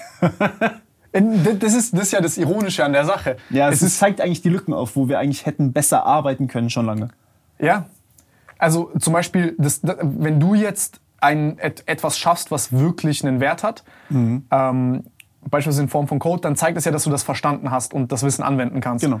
Weil du sagst ja auch, ey, dieses Resultat ist gut. Ja. Du hast ja auch deine eigene Arbeit bewertet, obwohl du das jetzt als Assistenzsystem Genau. verwendet hast, was ja dann wirklich Sinn macht. Also sich sozusagen ähm, auf diese Technologie zu verlassen Ja. und, und, und, und zu verstehen, wie du die benutzen kannst. Wohingegen das andere ist ja eigentlich nur ein Dribbeln und ein, sage ich mal, äh, äh, sich lustig machen über das System des, des Abfragens, weil dort wird ja das Verständnis nicht geprüft in, Genau. in so einer Art von Prüfung. Während wenn du jetzt bei einer Bachelorarbeit zum Beispiel wirklich deinen Eigenanteil reinbringst, also du lässt dir halt von mir aus von ChatGPT irgendwie was bauen, ähm, was irgendwie eine Gliederung ist und dann lässt du es halt vielleicht Informationen zu einem Abschnitt raussuchen, gehst dann aber wirklich her und nimmst diese einzelnen Informationen, verifizierst die mit echten Quellen, dass du auch wirklich sagen kannst, okay, das hat ChatGPT auf keinen Fall falsch verstanden, so das stimmt auch wirklich, so gibst dann deine Quellen an. Ganz ehrlich, dann hätte ich kein Problem damit. Wenn du dir dann auch Code schreiben lässt, aber die Idee, was es schreiben muss, kommt ja von dir dann wäre es für mich eigentlich fein, wenn man das in der Uni benutzt, das Tool. Weil es ist am Ende ein Tool, was dich unterstützt. Benutzt du, verlässt du dich stark mittlerweile drauf? Sagst du, dass das jetzt wirklich deinen Arbeitsalltag und Co. drastisch verändert hat? Ähm, Oder war es so eine Hype-Phase und sagst jetzt, okay, jetzt wieder gehe ich zu meinem normalen Workflow? nee, also ich benutze es auf jeden Fall weiter. Ja? Ähm, also ich benutze es zum Code schreiben, weil ich lese ja den Code, wenn ich den einfüge. Also ich kopiere ihn halt nicht und benutze ihn dann, sondern ich lese ihn, verstehe, was er tut und dann kann ich validieren, ob der das macht, was ich wirklich möchte. Mhm. Und wenn er es halt nicht tut, dann muss ich ihn halt nochmal debuggen. Hast So. du mal einen Code gelesen davon und dir so gesagt, so, ey, krass, darauf wäre ich nicht gekommen? Ähm, nee, aber ich habe Code gelesen, wo ich gesagt hätte, okay, da hätte ich jetzt wirklich lange versuchen müssen. Echt? also schon. Also ich meine, du musst dich halt so viel in, also das hört sich jetzt vielleicht komisch an, aber du musst nicht nur eine Programmiersprache können, sondern du musst dich dann am Ende auch mit den Bibliotheken auseinandersetzen, die du benutzt. Du musst dich mit den ähm, Schnittstellen auseinandersetzen. Gerade wenn wir jetzt nochmal an YouTube denken. YouTube hat halt vorgegeben, okay, wenn du Untertitel hochlädst, muss das genau in diesem Format sein und nicht anders. Und YouTube hat manchmal sehr, sehr komische Eigenheiten. Ähm, vor allem, wenn es irgendwie um Richtlinien bei der API geht. Und ähm, wenn du dich da komplett in alles einlesen musst, dann bist du halt schon sehr, sehr lange dran. Verstehst du, ein bisschen Gang wie zum Rathaus. So, eigentlich Ja. ist alles ganz einfach, aber wir machen es kompliziert, genau. unnötig. Ja, es ist nicht kompliziert, unnötig, aber es ist halt einfach anders. Es gibt halt Mhm. keinen Standard, weil jede Firma macht es anders. Und deswegen musst du dich schon einlesen, wie das genau sein soll. Und wenn du dann halt eine KI hast, die dir das baut und du kannst es halt gleich verifizieren und quasi testen einfach, ob das wirklich das tut, was du möchtest, weil du kannst ja einfach mal testweise einen Untertitel damit hochladen, gucken, ob der da ist, ob er richtig da ist und dann weißt du, okay, es hat funktioniert. Und das, das nimmt dir halt schon viel Arbeit ab. Ey, das, das, das, ist, das, ist, das ist komplett verrückt. Ja, das ist, also das hat's mir schon gebracht. Ähm, Und jetzt beim, beim Videoskript schreiben oder bei einer Recherche äh, nehme ich es halt eben, um zu brainstormen, ganz gerne. Weil ich vergesse manchmal Aspekte, Brainstorm die ist echt gut ganz damit. gut wären. Ja, ja, ja. Sowas wie, äh, hey, mach mal hier Video-Audio-Qualität von, keine Ahnung, irgendwas, verifizier das mal. Und dann, ah, stimmt, ja, sollte ich vielleicht machen. Das ist vielleicht eine gute Idee. Ich bin echt gespannt. Also ich glaube, dass das echt nochmal so eine, so eine Kluft, also so ein Treiber sein wird von Leuten, die... Ähm, also die Frage ist, glaubst du, dass das, dass das zu so einer Art Verdummung führen wird? Das ist ja immer wieder so eine neue... Ähm, neue Diskussion, die man hat, Ja. äh, quasi die, die, die, da, diese Reliance on Tool Use, du, du, du verlässt dich zu stark drauf, wie ein Taschenrechner, als ja der Lehrer Ja. gesagt hat, jetzt äh, nur mit den Taschen musst du auch mal deinen Kopf benutzen und so. Und ähm, hier finde ich es schon spannend zu sehen, fakest du damit deine Bachelorarbeit oder deine Hausarbeit oder, oder lässt irgendwelche Arbeit tun, die du selber nicht so Ja. wirklich verstehst und gibst die einfach ab und du hoffst, dass es funktioniert oder du benutzt es wirklich so, wie du es benutzt und verstehst die Sachen, stellst kritisch weitere Nachfragen, bildest dich weiter und lässt daraus wirklich immer ein schärferes Tool werden. Ich glaube, da wird sich dann halt auch am Ende zeigen, ähm, wer das Tool richtig gut benutzen kann, wer es halt einfach nur benutzt. So, und da hast du dann am Ende auch wirklich Leute, die sehr, sehr hochqualitativen Output erschaffen, weil sie mit Menschgehirn und mit künstlichem Gehirn arbeiten. Und dann hast du halt Leute, die nur noch das künstliche Gehirn haben. So, und bei denen wird es halt auf eine stumpfere Tätigkeit rauslaufen vielleicht. Das, das finde ich halt so spannend. Das ist mir so seit Google voll bewusst geworden. Also Ja. ich bin selber wirklich, ich bin maximal durchschnittlich schlau. Aber ich habe einfach verstanden, wie ich Google ich benutze. Ja, Verstehst genau, du, was ich richtig. meine? Aber du musst ja auch nicht mehr machen. Wenn du weißt, wie du Google benutzt, dann kannst du dir alles holen, was du brauchst im Nachgang. Ja. So, genau. Das heißt, du musst eigentlich das wissen, was zu deinem, zu deinem, zu deiner Tätigkeit nötig ist. Und dann kannst du, für den Rest kannst du einfach Google fragen. So, du kannst dich weiterbilden einfach permanent. Oder dir das Wissen halt mal kurz holen, wenn du halt dein Kurzzeitgedächtnis gerade irgendwie auffrischen musst. ja. Eigentlich ist es nur so, okay, wie stelle ich Fragen und wie verknüpfe ich das? Ja, du brauchst ja schon ein bisschen Hintergrundwissen. Also gerade wenn Klar. du irgendwie nachfragst. Aber das passiert ja im Vorbeigehen. Genau, Das aber- passiert ja automatisch. Ja, aber wer sagt, dass wir das nicht auch automatisch durch irgendwie so Sachen wie AI bekommen, so dass wir dieses Hintergrundverständnis eben haben? Klar, ist ja wie ein das- Selbstgespräch. Genau, ja. Richtig. Aber, aber mh, also das ist das ist die schöne Glaubst Welt. du- Ich glaube, es könnte halt auch anders laufen bei manchen Personen. Das ist meine nächste Frage. Glaubst du, dass der durchschnittliche ChatGPT-User, der jetzt beispielsweise wirklich absolut gar keinen Plan hat, sondern nur so Fragen stellt und sagt, oh, jetzt hier nimm, Mhm. äh, ist meine Hausarbeit und so, glaubst du, dass es Fälle gibt, wo ein Mensch mit also wirklich mit einer normalen durchschnittlichen Anstrengung, der denselben Job macht und jemand, der einfach nur stumpf Fragen in ChatGPT reinstellt, dass wir, dass, dass wir dieses oder nächstes Jahr da sind, dass diese zwei Leute auf, nur auf der Ergebnisebene gleiche Resultate bringen? Jemand, der komplett menschlich arbeitet oder der auch das Tool Ja, benutzt? nur menschlich. Also einer, der komplett menschlich arbeitet und Ah. ein anderer, der das Tool benutzt. Ich glaube noch, wobei, hm, ach, schwer zu sagen. Oder andersrum gesagt, in der Spitze. Mhm. Jetzt der Spitze der Programmierer beispielsweise. Nee, da nicht. Wird, werden Menschen, die äh, mit ChatGPT gut umgehen können, Achso, hm, werden die, die begnadetsten Programmierer, nein. werden, die werden nicht besser sein als die, wenn die nur menschlich nicht, machen. Nicht dieses Jahr, glaube ich nicht. Ähm, das Problem ist, dass du hier schon gelegentlich Bugs hast Mhm. einfach. Also ChatGPT baut gute Software, ähm, die aber gelegentlich Fehler hat. Mhm. Und das Verknüpfen vor allem von komplexen Bereichen ist wirklich schwer. Da muss Mhm. das Ding so viel Domänenwissen einfach haben oder ähm, auch Mhm. Wissen von der Anwendung haben. Alles drumherum quasi kennen. Das stelle ich mir noch zu schwer vor, als dass da wirklich was Komplettes bei rauskommen kann.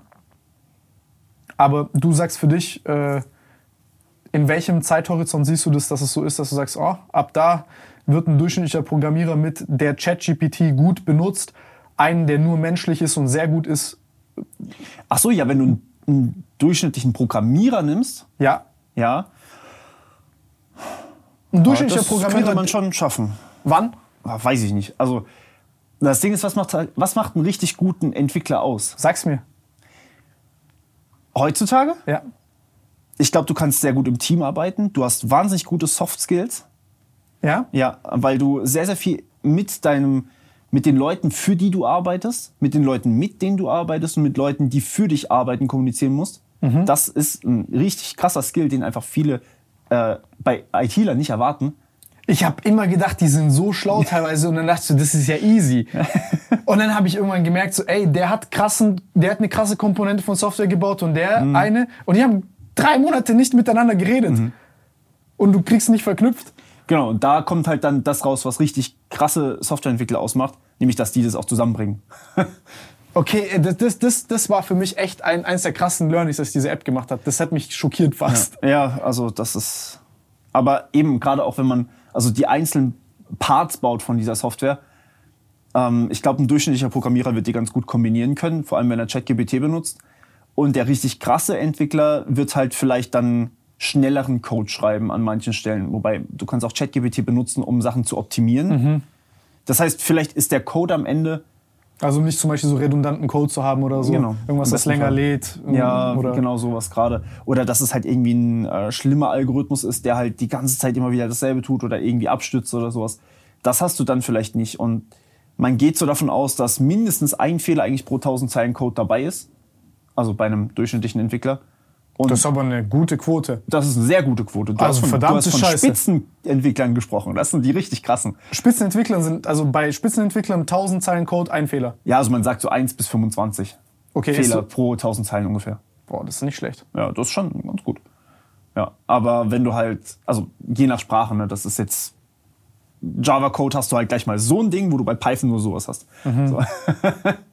und ähm, wenn du dann halt ein Plugin hast, wo quasi ChatGPT über deinen Code drüber liest und es dann halt gleichzeitig noch diese Bugs findet, dann bist du halt ziemlich gut dabei. Wenn du 25 Bugs produzieren würdest, das Ding findet dir 24, bist du halt schon so gut wie der, wie der Spitzenentwickler. So. Okay, cra ja, ich verstehe. Krass. Also es findet dir halt vielleicht eher Fehler. Du kannst vielleicht eher Tests schreiben auch für die Software. Was hast du gelernt? Wie, wie würdest du mir jetzt empfehlen, ChatGPT zu benutzen? Was willst du machen? Was ich machen will. Ja. Also fangen wir mal an bei YouTube-Videos. Ich, Ideen, Brainstorm, Titel, Thumbnails. Genau. Ideen, Brainstorm, Gliederung vielleicht auch, Titel, Thumbnail, ähm, Spannungsbogen vielleicht auch. Kann ich auch? Also ich habe es mal probiert. Es war, also ich habe es für, für einen Short probiert. Äh, das war okay. Aber es war, also ich, ich habe zum Beispiel einen äh, Thread, also du kannst ja mehrere Threads machen mit ChatGPT. Und da hab Ich hab auch einige. Ja, ich habe ich hab zig Threads, aber ich habe einen Thread, den ich eigentlich ganz gerne mag, da komme ich auch immer wieder zu zurück. Und dann sage ich, poste ich quasi einfach mein, mein Skript für ein, für ein Short und sag, was würdest du sagen? Ist es, ist es sinnvoll, darüber überhaupt, ein- überhaupt einen Short zu machen oder ist das irgendwie so, interessiert sowieso niemand? Weil da habe ich ein großes Defizit. Ey, ich auch. Was? Und der sagt dir, das ist gut oder schlecht? Ja, so, also du kannst ihn quasi trainieren und sagen, macht es Sinn für eine breite Zielgruppe oder ist es halt eher so, das interessiert sowieso nur die Nerds, das will niemand wissen. Gib mir mal eine Frage und eine Antwort, die das gestellt hat. Ey, Digga, ich glaube, ich, ich werde anfangen, mehr mit ChatGPT zu reden als mit meiner Freundin. ich glaube, das tue ich jetzt schon. Ja, ja nee, ich glaube nicht. Ich glaube ich nicht. Also, nee, nee. Ja, ich lade dir das Plugin drauf, sobald Neuralink da ist. Ähm, also, ich habe zum Beispiel einen, einen Short gemacht zu. Ja, was war das? Ähm, WhatsApp hatte. Nee, ähm, doch, stimmt. WhatsApp hatte zum Beispiel gerade ein Update, äh, dass sie jetzt irgendwie ein Proxy unterstützen. Und dazu habe ich einen Short gebaut, was ich heute online bringen wollte. Und da habe ich halt mal den Text einfach reinkopiert und gefragt, interessiert das überhaupt die breite Masse? Und dann hat es gemeint, okay, WhatsApp ist halt ein Tool, was viele Leute benutzen. So Proxy, das hat irgendwie Zusammenhang mit Zensur im Iran. Das ist auch ein Thema, was viele Leute momentan irgendwie wichtig finden. Ist eine gute Idee, mach mal. Und das war halt für mich, okay, das ist vielleicht, ist nicht schlecht. Ich weiß noch nicht, wie es performen wird, das werden wir dann erfahren. Aber das ist so, für mich zum Beispiel ist es sehr Ey, das schwer, ist für mich ein riesen Painpoint, Genau. diese Validierung. Das mache ich immer mit Freunden. Ja, genau. Ich, deswegen telefoniere ich voll viel mit Menschen. Ja, richtig. Weil ich so sagst so, ey, äh, was hältst du hiervon? Oder äh, also so, so, so einfach so ein Feedback zu bekommen. Genau, Weil sonst bist Feedback. du nur in, in deinem eigenen Kopf. Genau. Und du denkst dir halt, oh krass, das ist viel zu basic, das interessiert niemanden. So. Ja, ja, genau. So, so, oder du hast schon tausendmal dran gedacht und dann Ja. kommt irgendwann und dem seine Augen leuchten und sagen so, oh mein Gott, Bro, übel interessant. Genau. Oh, das ist äh, krass. Ich merke das dann auch zum Beispiel immer im Gespräch mit Freunden, wenn ich irgendwie sowas völlig beiläufig erwähne und sie sagen so, was wirklich, das geht? Und ich so, hä, ja, das habe ich schon seit irgendwie drei Monaten benutzt. genau, und für solche, für solche Fälle ist es zum Beispiel ganz geil, das zu validieren, ob es überhaupt für eine breite Zielgruppe relevant ist oder nur eine Kernzielgruppe, ob es eher für die äh, ITler, für die Softwareentwickler, für, keine Ahnung, Instagram, TikTok, YouTube oder sowas. Ey, warte mal kurz, das- aber wie, was ist, wenn es das äh, Speech gibt? Also wenn du quasi reden kannst und das dir Antworten gibt? So, du meinst eine Memo schicken? So Ja. Eine Sprachmemo? Weil, also, ich, ähm, ich bin nicht der Begnadetste im Schreiben. Ja. Das ist für mich manchmal so kleine Eintrittshürde in das Ganze. Also geht schon, aber ist halt Ist so. halt nicht so angenehm. Ja, genau, reden ist leichter. Ja. Kannst du als Das- Plugin wahrscheinlich, also kannst du sogar wahrscheinlich mit ChatGPT so ein Plugin dafür bauen. also ich meine, das wäre ja im Endeffekt, ähm, also so würde ich zumindest angehen, du kannst über Whisper, das ist ja die KI von den Untertiteln, kannst du ja auch einfach den Text erzeugen lassen. So, dann nimmst du halt eine Memo auf, übersetzt das quasi in Text mit dem Ding und lässt das halt automatisch in ChatGPT reinposten. Das wäre ein Browser-Plugin im Endeffekt. Ey, Bro, das ist ja Selbstgespräch 2.0. Und dann wieder in Sprachausgabe bitte rein. Das wäre geil, das würde ich auch nutzen. Du würdest mit Kopfhörern läufst du rum, gehst spazieren und redest im Endeffekt mit dir selber und dem Ding. Ja, das wäre das wär schon geil. Das, Das wäre nutzen. geisteskrank. Das würde ich auch nutzen. Das wäre geisteskrank. ja. Hätte ich Bock. Lass App bauen und äh, das wäre schon insane. Also ich würde es ich würd's feiern, ja. Also wenn jemand Bock hat. Ey, aber das wäre das wäre tatsächlich übel krass. Weil dann bist du ja wirklich, also auch so ein bisschen abgeschirmt. Also es hat ja schon so was leicht Meditatives. Ja. Es ist ein hoher Immersionsgrad, weil du denkst ja wirklich aktiv. Ja. Du stellst Fragen, kriegst darauf Antworten, denkst weiter. Weil sonst ist es ja so, ich denk, dann muss ich zum Beispiel jetzt irgendwas eintippen in Google und Google bisher schon so, okay, ich kann jetzt nicht mal irgendwie auch mal eine Minute reden Ja. und das Ding versteht so ungefähr, was ich will. Verstehst du, was ich meine? Google gibt ja auch, also äh, momentan fühlt sich für mich irgendwie Google so an, als würde ich ChatGPT auf Wish bestellen. manchmal. Ja! ja, und jetzt stell dir genau das vor. Ja. Äh, Da fällt mir ein, ich habe irgendwann mal, ich habe leider kein Apple, aber ich habe irgendwann mal Siri GPT gesehen. Das kannst du dir vielleicht mal angucken, weil ich weiß nicht, ob das funktioniert. Und ich weiß auch nicht, wie gut es ist, aber du kannst Wow. scheinbar das da irgendwie mit verknüpfen. Wow. Das wäre cool. Aber ich habe kein Apple, also keine Ahnung. Aber ich stelle mir das schon ziemlich krass vor. Also stell dir vor, das läuft jetzt flüssig, du läufst rum und du redest. Also das ist ja nochmal ja, genau. das ist ja noch mal eine ganz andere.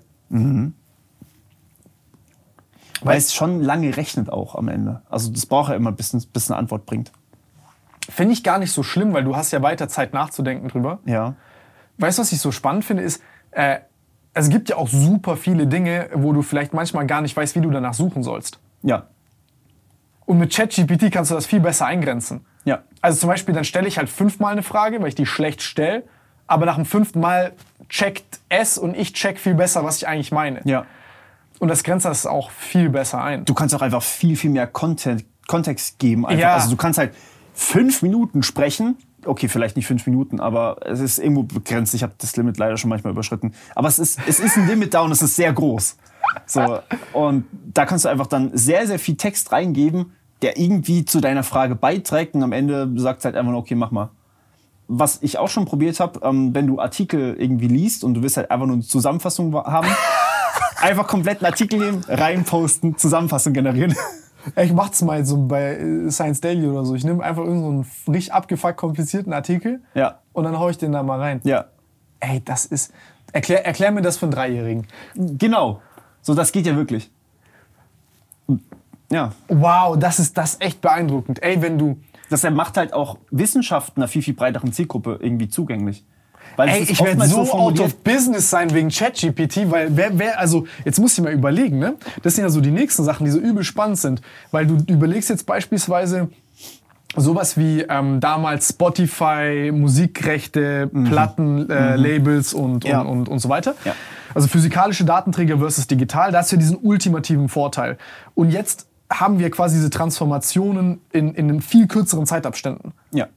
Wo du quasi so sagst, okay, eigentlich muss ich mir den Boden unter den Füßen wegziehen, damit ich auf quasi gefühlt bei Null anfange, aber auf der Wachstumskurve bin von, von dem nächsten Zyklus. Zum Beispiel jetzt ein Plattenlabel Ja, mit schon. Spotify. Ja, Das Plattenlabel muss halt eigentlich seinen, seinen Vertrag kündigen oder umändern, dass es halt bei Spotify auch funktioniert, das ganze Modell. Ja. Für dich vielleicht interessant. Ich habe es nicht ausprobiert, aber probier mal aus, was passiert, wenn du zu ChatGPT sagst, sei mein Fitnesscoach, ich möchte das und das machen.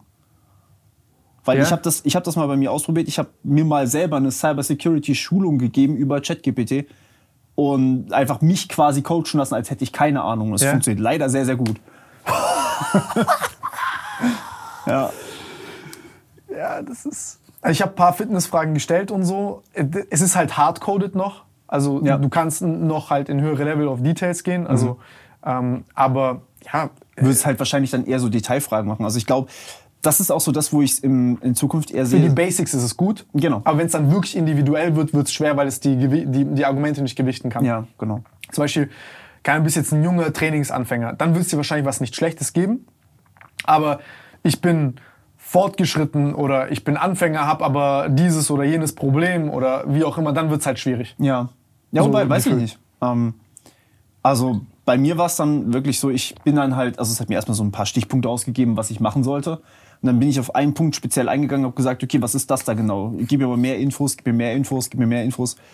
Und ähm, immer halt nochmal nachgefragt. Ich Gut, glaube, das Problem ist, dass dort die Infos nicht so ganz klar sind, okay, dann weil schwierig. quasi schon mehrere Disziplinen über Best Practices streiten und Co. teilweise. Okay, dann ist, dann ist schwierig, ja. Verstehst du dann, weil dann ist halt, ja, dann ist äh, schwierig. Ja. Aber ich verstehe, was du meinst. Ey, crazy, ich bin gerade geflasht. Ich überlege gerade, wie das sein muss, wenn du Kopfhörer drauf hast und du redest einfach mit dem Ding. Das wäre schon sehr, sehr geil. Aber das ist ja nicht, das ist ja nicht, also jetzt so ein Fast Stretch ist das jetzt überhaupt nicht. Nee, gar nicht. Also es wäre total einfach machbar eigentlich. Weil, ich meine, Whisper gibt's ja schon. Und Das, ist ja schon. Das nimmt halt einfach Stimme und baut daraus Text. Und Text kann das Ding verarbeiten. Und Text-to-Speech ist jetzt auch nicht Ey, dann machst du da noch so eine angenehme Frauenstimme drauf, wo du so, so ASMR-like Feelings hast, dann kannst du auch sagen, oh, rede wie mir. Oh, erklär mir jetzt, Erklär so mir eine verruchte Frau. Kennst du diese verruchten, diese Frauen, die so gefühlt drei Schachtel Zigaretten in so einer Bar rauchen? So, bisschen Miley Cyrus-like Stimme. Ah, Komm her, Sugar. Und erklärt dir dann irgendwie, keine Ahnung, äh, wie AI funktioniert. So. Und dann, dann sagst du am besten auch noch, ähm, erklär's mir bitte, als wärst du Sylvester Stallone oder so. du hast gesagt, wie gut kann man mit ChatGPT hacken? ja, ja. Was kann man damit so gut? Was macht's leichter? Ähm, also für Angreifer meinst du? Für, Ja. Also für Hacker tatsächlich. Du kannst, also wir hatten es ja vorhin ganz kurz mal davon, ähm, du würdest normalerweise erstmal über Phishing versuchen, irgendwie ins Unternehmen Mhm. zu kommen. Ich habe jetzt mal probiert, so eine Phishing-Mail aufzusetzen und du kannst oder du, du möchtest ja am Ende des Tages wirklich eine möglichst gute Phishing-Mail haben, die auf eine Person zugeschnitten ist. So, das heißt, was macht dich aus? Was brauchst du vielleicht? Wo würdest du am ehesten draufklicken? Und wenn du dann halt wirklich einen Haufen Daten nimmst über diesen Menschen, die da reinpackst und dann sagst, okay, bau mir ein tolles Angebot, weil Phishing-Mail sagt es dann halt, nee, mach ich nicht. Ähm, also da hat ChatGPT auch schon einen Filter drin. Aber wenn du halt sagst, bau mir ein geiles Angebot, dann baut es dir das halt. Und dann kriegst du halt eine E-Mail raus, zum Beispiel jetzt an dich, da musst du dich noch irgendwelche Links einfügen. Ähm, das ist im Endeffekt halt Marketing, ne? wo man sich eine ganz normale E-Mail bauen würde. Und dann kannst du auch sagen, okay, bau mir die E-Mail jetzt bitte als HTML. Das ist eher so das, was man auch schön empfindet. Und dann sieht es halt aus wie eine richtige Marketing-E-Mail. Und dann baust du dir halt noch die Landingpage für ein Ding, was du halt machen möchtest. Oder du baust dir halt tatsächlich eine Landingpage, die exakt so aussieht wie YouTube. Das kannst du machen. Kannst einfach sagen, bau mir eine Website, die so aussieht wie YouTube. So. Also halt als Login zum Beispiel. Und auf die verweist du dich? Genau, Und dann hast hast quasi du eine halt einfach- Fake-Login-Maske. Genau. Dann hast du halt nicht der seine Daten- youtube.com, sondern du hast halt äh, uutube.com oder Ja, sowas. ja, ja. Oder generell bei PayPal ist es ganz gemein, weil du halt Das machen die gerne bei Facebook oder so genau. früher immer so. Haben die quasi quasi Facebook-Links geschickt, no Ja, reply genau. at facebook.com. Genau. Und dann log dich hier ein, um zu sehen, wer die geschrieben hat oder so. Genau. Und dann loggst dich da einmal ein und dein Und Account Passwort ist futsch. Genau. Dein Pass Passwort ist. Und das ist halt sehr viel einfacher geworden auf einmal. Das ist schon ein Painpoint. Ähm, und du kannst auch damit einen richtigen, also kein so Social Engineering Angriff, sondern einen richtigen Angriff kannst du damit auch theoretisch starten. Weil, also die ganzen Tools sind sowieso gratis verfügbar. Du kannst ähm, Software analysieren. Das ist alles, was du eigentlich brauchst.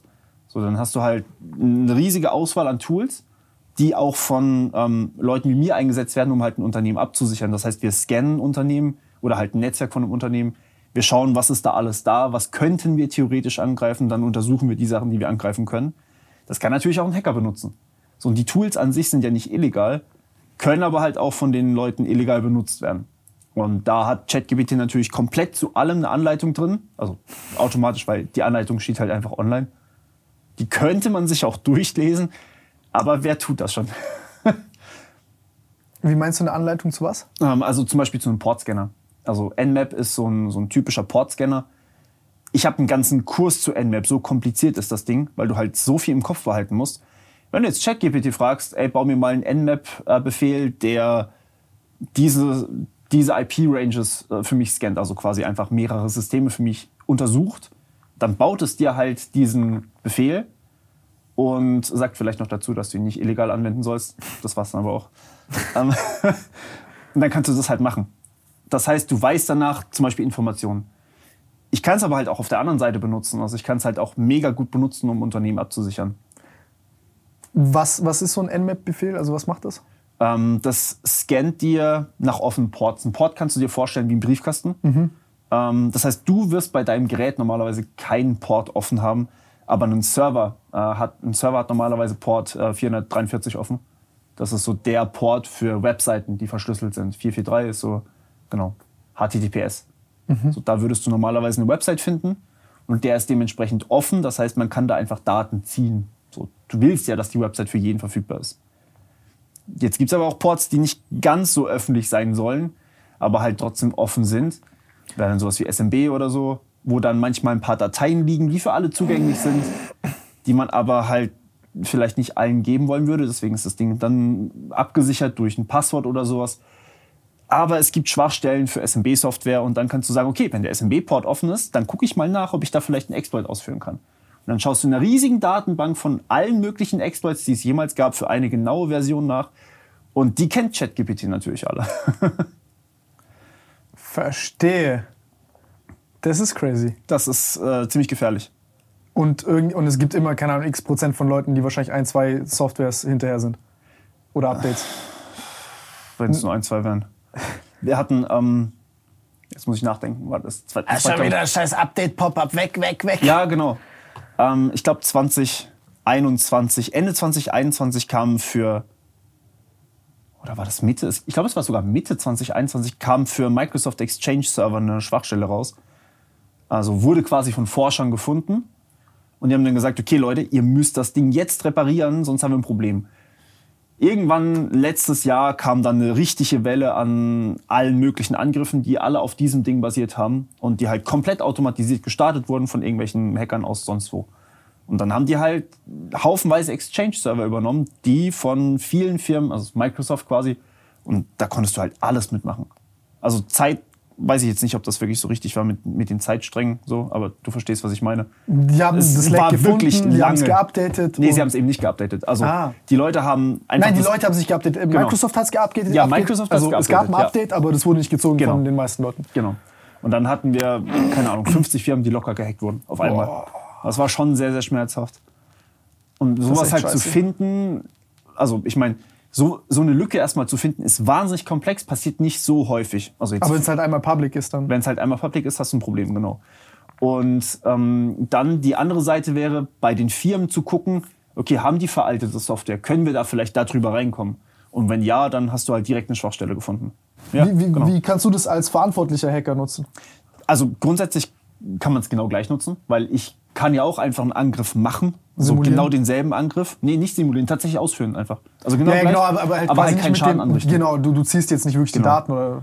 Genau, also alle, normalerweise unterschreibst du so ein NDA dafür, für alle Daten, die du aus Versehen halt Zugriff drauf hast, dass du die halt natürlich nicht weitergibst und bei dir auch wieder möglichst schnell löscht. Und dann schreibst du einen Bericht, einen sehr, sehr langen Bericht übrigens, den ChatGPT vielleicht vereinfachen könnte. Das habe ich noch nicht ausprobiert. Warum nicht? Das Ja, ist die voll der gute. Anwendungs- Ja, richtig, genau so ein Report. Das ist der schlimmste Teil vom Pentesting. Das kannst du vielleicht auch automatisieren. ich. Das ist eine gute Idee.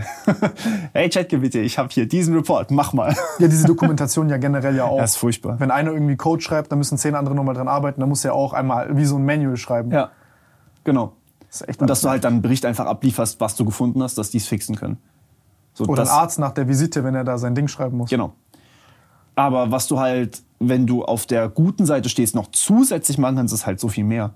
So, du kannst, also du kannst ja nicht nur deinen Hack simulieren und dann einen Bericht drüber schreiben, du kannst auch gleichzeitig noch ähm, Verkehr, der quasi reinkommt, analysieren. Das heißt, irgendjemand macht einen Portscan bei dir auf deinem System, dann kannst du den kompletten Netzwerk-Traffic einfach nehmen, das habe ich ausprobiert, kannst den Chat-GBT geben und sagen, was könnte das sein? Das hat einen Portscan erkannt. Ich fand's voll geil. Das heißt, du kannst es halt auch benutzen, um Weißt du, Angriffe der zu kommt? erkennen, zum Beispiel. Kannst du rückverfolgen, woher der kommt? Ja, also jein.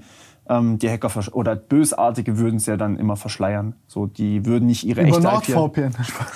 Normalerweise nicht. ähm, äh, die haben halt ein Botnetz. So, dann, dann kommt halt ein Befehl kommt von da, der andere von da und dann bist du halt komplett verteilt. Also das eher nicht, aber du kannst halt erkennen, okay, das war gerade ein potenzieller Angriff. Ich block die mal alle. Und dann sind die halt weg. Dann sind die plötzlich keine Gefahr mehr. Weil sie können dir gar nichts mehr schicken, weil du einfach komplett alles, was reinkommt, lässt du fallen an, an Traffic. Weil du den Port blockst komplett? Ah, oder? nee, du blockst nicht den Port, du blockst die Leute, also die IP-Adressen, die da an dem Angriff beteiligt gewesen sein können. Wie schnell können die sich neu holen? Wenn du halt ein Botnetz hast, was irgendwie groß ist, dann schnell. Aber das ist wahrscheinlich, die machen so ein Flächenbombardement, gucken, Genau. wo bleibt Scheiße kleben und dann gehen die dort tiefer Genau. rein. Genau. Und damit könntest du halt sehr, leicht. sehr viel einfach, einfach blocken wahrscheinlich. Okay, krass. Ja. Ey, das, das, ist ja, das ist ja im Endeffekt fast wie, wie, wie so ein Spiel im Immunsystem. Stimmt eigentlich, ja. Ist ein guter Vergleich. Es ist echt crazy. Ähm, wie ist denn das eigentlich mit zum Beispiel sowas? Also, ich weiß, hab, ich habe keine Ahnung, wie viel du von Kryptowährungen, äh, äh, wie, wie, wie viel dich das juckt und Co. Hm. Ähm, aber da ist es ja, also im Endeffekt ist ja auch ist, ist ja Kryptographie. Ja, ja, das ist der inter interessante Teil, ja. Und darüber redet irgendwie keiner. Jeder, also, die, also jetzt mm, gibt, gab sehr geile Gespräche, aber viele, mit denen man ja redet über Krypto, ist dann häufig, ja, Bro, wird übel krass und so, glaub mir, das wird ist wie Stonks. digitales Gold, ja. Stonks. Ähm, aber was ähm, ist es tatsächlich so? Also jetzt mal rein theoretisch, ich verstehe das nicht. Ist zum Beispiel Bitcoin wirklich unhackbar und ist das alles so krass, wie man sagt? Oder sagst du, ey, hm, kann schon sein, dass in 20 Jahren das nicht mehr so safe ist, wie man jetzt sagt? Oder Boah, 20 Jahre sind lang. Vor allem jetzt, ne? Ja klar, aber man sagt ja, ey, das ist ein endlicher, also das ist endlich, der Code kann nicht verändert werden, du hast so viele, ähm, sag ich mal, Validierungsmechanismen, ähnlich wie, keine Ahnung, wenn du auf einen Atomknopf drückst, müssen irgendwie fünf gleichzeitig drücken und es passiert nicht und bla bla. Aber jetzt interessiert mich mal aus deiner Sicht, ähm, ist es wirklich so? Also wenn wir jetzt von 20 Jahren reden, kann ich dir nicht sagen, ob das noch so ist. Weil ähm, in 20 Jahren kann viel passieren. Also im Endeffekt, die Sicherheit von Bitcoin ähm, beruht auf Krypto, äh, im Grunde genommen auf digitalen Signaturen und was im Endeffekt ähnlich ist wie die Verschlüsselung, allerdings benutzen die einen anderen Algorithmus und ähm, auf einer Hash-Funktion, die nennt sich SHA-256. So, Alles verstanden? Ge genau, ja, komplett. Jetzt warte kurz. Ähm, also wenn, wenn ich dir jetzt Geld schicken würde, äh, in, oder wenn ich dir einfach Bitcoin schicken würde, dann hast du das nicht auf deinem Rechner drauf oder auf deinem Handy drauf, sondern du besitzt im Endeffekt nur einen privaten Schlüssel. Diesen privaten Schlüssel benutzt du, um einen öffentlichen Schlüssel daraus zu generieren. Daraus baust du eine Adresse und die Adresse gibst du mir. Das heißt, ich schicke an deinen öffentlichen Schlüssel eigentlich ähm, mein Geld. Das mache ich, indem ich mit meinem privaten Schlüssel unterschreibe, dass ich das wirklich besitze und dass du das jetzt haben sollst. So. Wenn jetzt jemand anders meinen privaten Schlüssel fälschen kann oder aus meinem öffentlichen Schlüssel errechnen kann, dann ist das ganze System plötzlich kaputt, weil jeder kann dann, also ich meine, jeder kann sehen, wie viel Geld auf, welchem, auf welcher Adresse ist. Das geht. Also weil dann wie so ein Chamäleon auch, äh, dann bringt dir das ganze Register auch nichts, weil du imitierst sozusagen dem seinen Schlüssel. Genau. Also im Endeffekt, es gibt halt dieses Register, das ist komplett öffentlich einsehbar. Jeder sieht das oder kann das sehen, wenn er möchte. Und dann kannst du sehen, okay, der Schlüssel hat halt irgendwie 50 Millionen oder sowas. Ähm, und, also Euro in dem Fall. Beispiel jetzt. Ähm, und dann kannst du aus diesem öffentlichen Schlüssel halt den privaten errechnen, wenn wir jetzt so eine Blackbox annehmen, die das kann. Und dann kann ich halt unterschreiben, okay, hey, ich, ich besitze dieses Geld, schick das mal bitte dahin. Sprich, ich kann alles damit machen. Ich kann es mir selber schicken, ich kann es jemand anderem verkaufen. Dann ist es natürlich unsicher. So, das wäre der eine Angriffsfall. Der andere Angriffsfall wäre, ähm, dass du die Blockchain selber editieren kannst. Oh. Ähm, also im Endeffekt Aber ist es nicht so, dass die Blockchain an vielen Orten Genau. unterschiedlich existiert und dass Genau. zum Beispiel, wenn ich jetzt ähm, also quasi ein, ein Register verändere, dass ich nur ein Zweihundertstel verändert habe und Genau, dass die anderen ja. das übersteuern, weil die sagen, ey, du musst jetzt quasi 150 verändern? Normalerweise schon, ja. Ähm, wenn du jetzt allerdings 51 Prozent von der gesamten Rechenleistung hast, dann kannst du quasi das Netzwerk überstimmen. Das wäre der 51 Prozent Angriff. Mhm. Der ist theoretisch da. In der Praxis hast du halt nicht die Rechenleistung, um 51 Prozent zu holen, weil du gar nicht so viel Hardware bauen kannst. Weil es halt so viele Menschen gibt, die ähm, selber da Und es wäre auch Coins haben. public, das kannst du auch nicht irgendwie hidden oder sneaky machen. Nee, nee, nee. Das, also du musst halt wirklich so viel Rechenleistung kaufen, dass du quasi mehr als ganz Deutschland Strom verbrauchst. So. Also das macht halt keinen, nicht ganz so viel, aber du brauchst schon sehr, sehr viel Strom. Also so Scale von einem Land ungefähr. Und auch Hardware von einem Land. Das, das schaffst du nicht. Also der Angriff ist schwer bis unmöglich. Außer es passiert plötzlich irgendein Boom und du kannst dir plötzlich Rechenleistung ohne weiteres auf Knopfdruck holen. Dann, Was okay. ja wahrscheinlich günstiger wird über Zeit. Aber du musst ja damit rechnen, dass die anderen Leute, die es auch ähm, besitzen, Ah, das mitskaliert. Ja, das ist, dass die quasi alle mitskalieren. Der andere Angriff ist vielleicht eher möglich, aber ähm, also Bitcoin benutzt eigentlich einen, also zumindest geht man aktuell davon aus, einen quantensicheren ähm, Verschlüsselungsalgorithmus oder äh, Signaturalgorithmus, Woher weiß man, dass der quantensicher und weil man bisher noch nichts gefunden hat, was ihn angreifen könnte. das ist halt das Ding. Also wenn man halt plötzlich was findet, was halt das irgendwie obsolet macht, doof. Wie genau funktioniert denn das? Weil das habe ich mal gehört, dass quasi, wenn man jetzt einen Quantencomputer hätte, oder also dass quasi diese Transit von Kryptographie zu Quantenkryptographie auch so ein Wettrennen darstellt, weil derjenige, der zuerst quasi, äh, sage ich mal, so, so, so Quantenhoheit hätte, äh, normale Verschlüsselungssysteme sehr, sehr, sehr leicht angreifen könnte. Warum ist das und ist das Ja. wirklich so? Also, jein, es ist schon so. Weil das ist so ein bisschen Hood-Story. Äh, es ist ein bisschen so. Also, du kannst, wenn du angenommen 1024 Qubits hast. Mhm. In der Theorie, also wirklich zur freien Verfügung hast, du brauchst ja noch welche zum irgendwie abgleichen und so weiter. So, in Gibt es der überhaupt Praxis brauchst du einen mehr. Quantencomputer, der so Nein, viel hat? nein, nein, um Gottes also wir sind Willen, bei lange nicht. nicht mal 100, oder? Äh, uh, ich weiß nicht, wo wir jetzt gerade sind. Äh, China hat irgendwann mal behauptet, dass sie bei 100 irgendwas sind, glaube ich. Krass. Und mein letzter Stand war, dass wir bei Google irgendwie 50 irgendwas hatten. okay. Also deutlich drunter auf jeden Fall. Und ähm, wenn du diese 1024 oder gar 2048, 4096 hättest, könntest du RSA-Schlüssel ähm, aus dem öffentlichen Schlüssel via den privaten rausrechnen. Also genau Wie? das machen.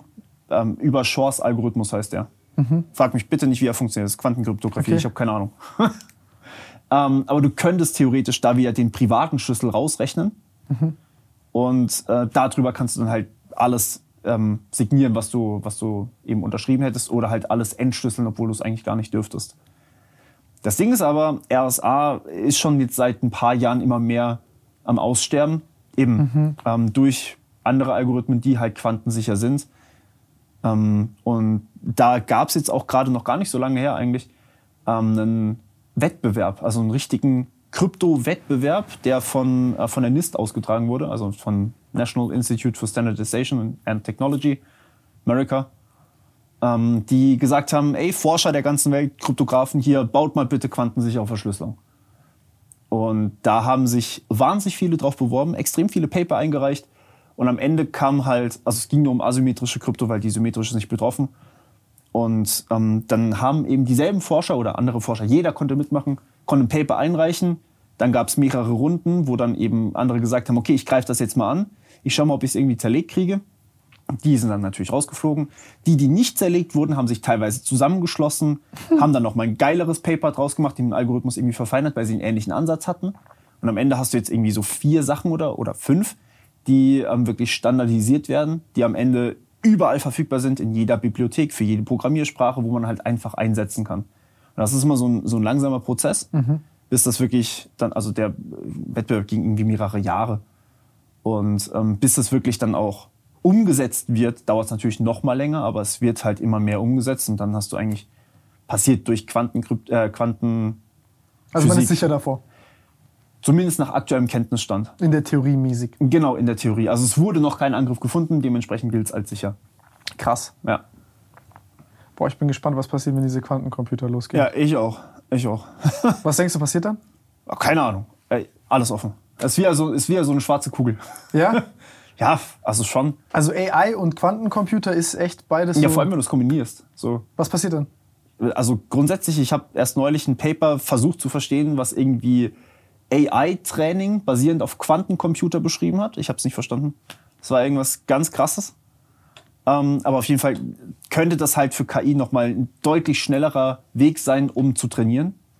Das heißt, du könntest mehr Informationen in kleinere Netze packen. Dadurch könntest du die Netze wieder größer machen. Oh, und dadurch kannst du halt shit. noch mehr Informationen schneller verfügbar machen. Ist halt insane. So, dann, dann hast du halt gleich nochmal viel, viel mehr. Das ist eines der verrücktesten Konzepte generell mit diesen Ja. Quanten.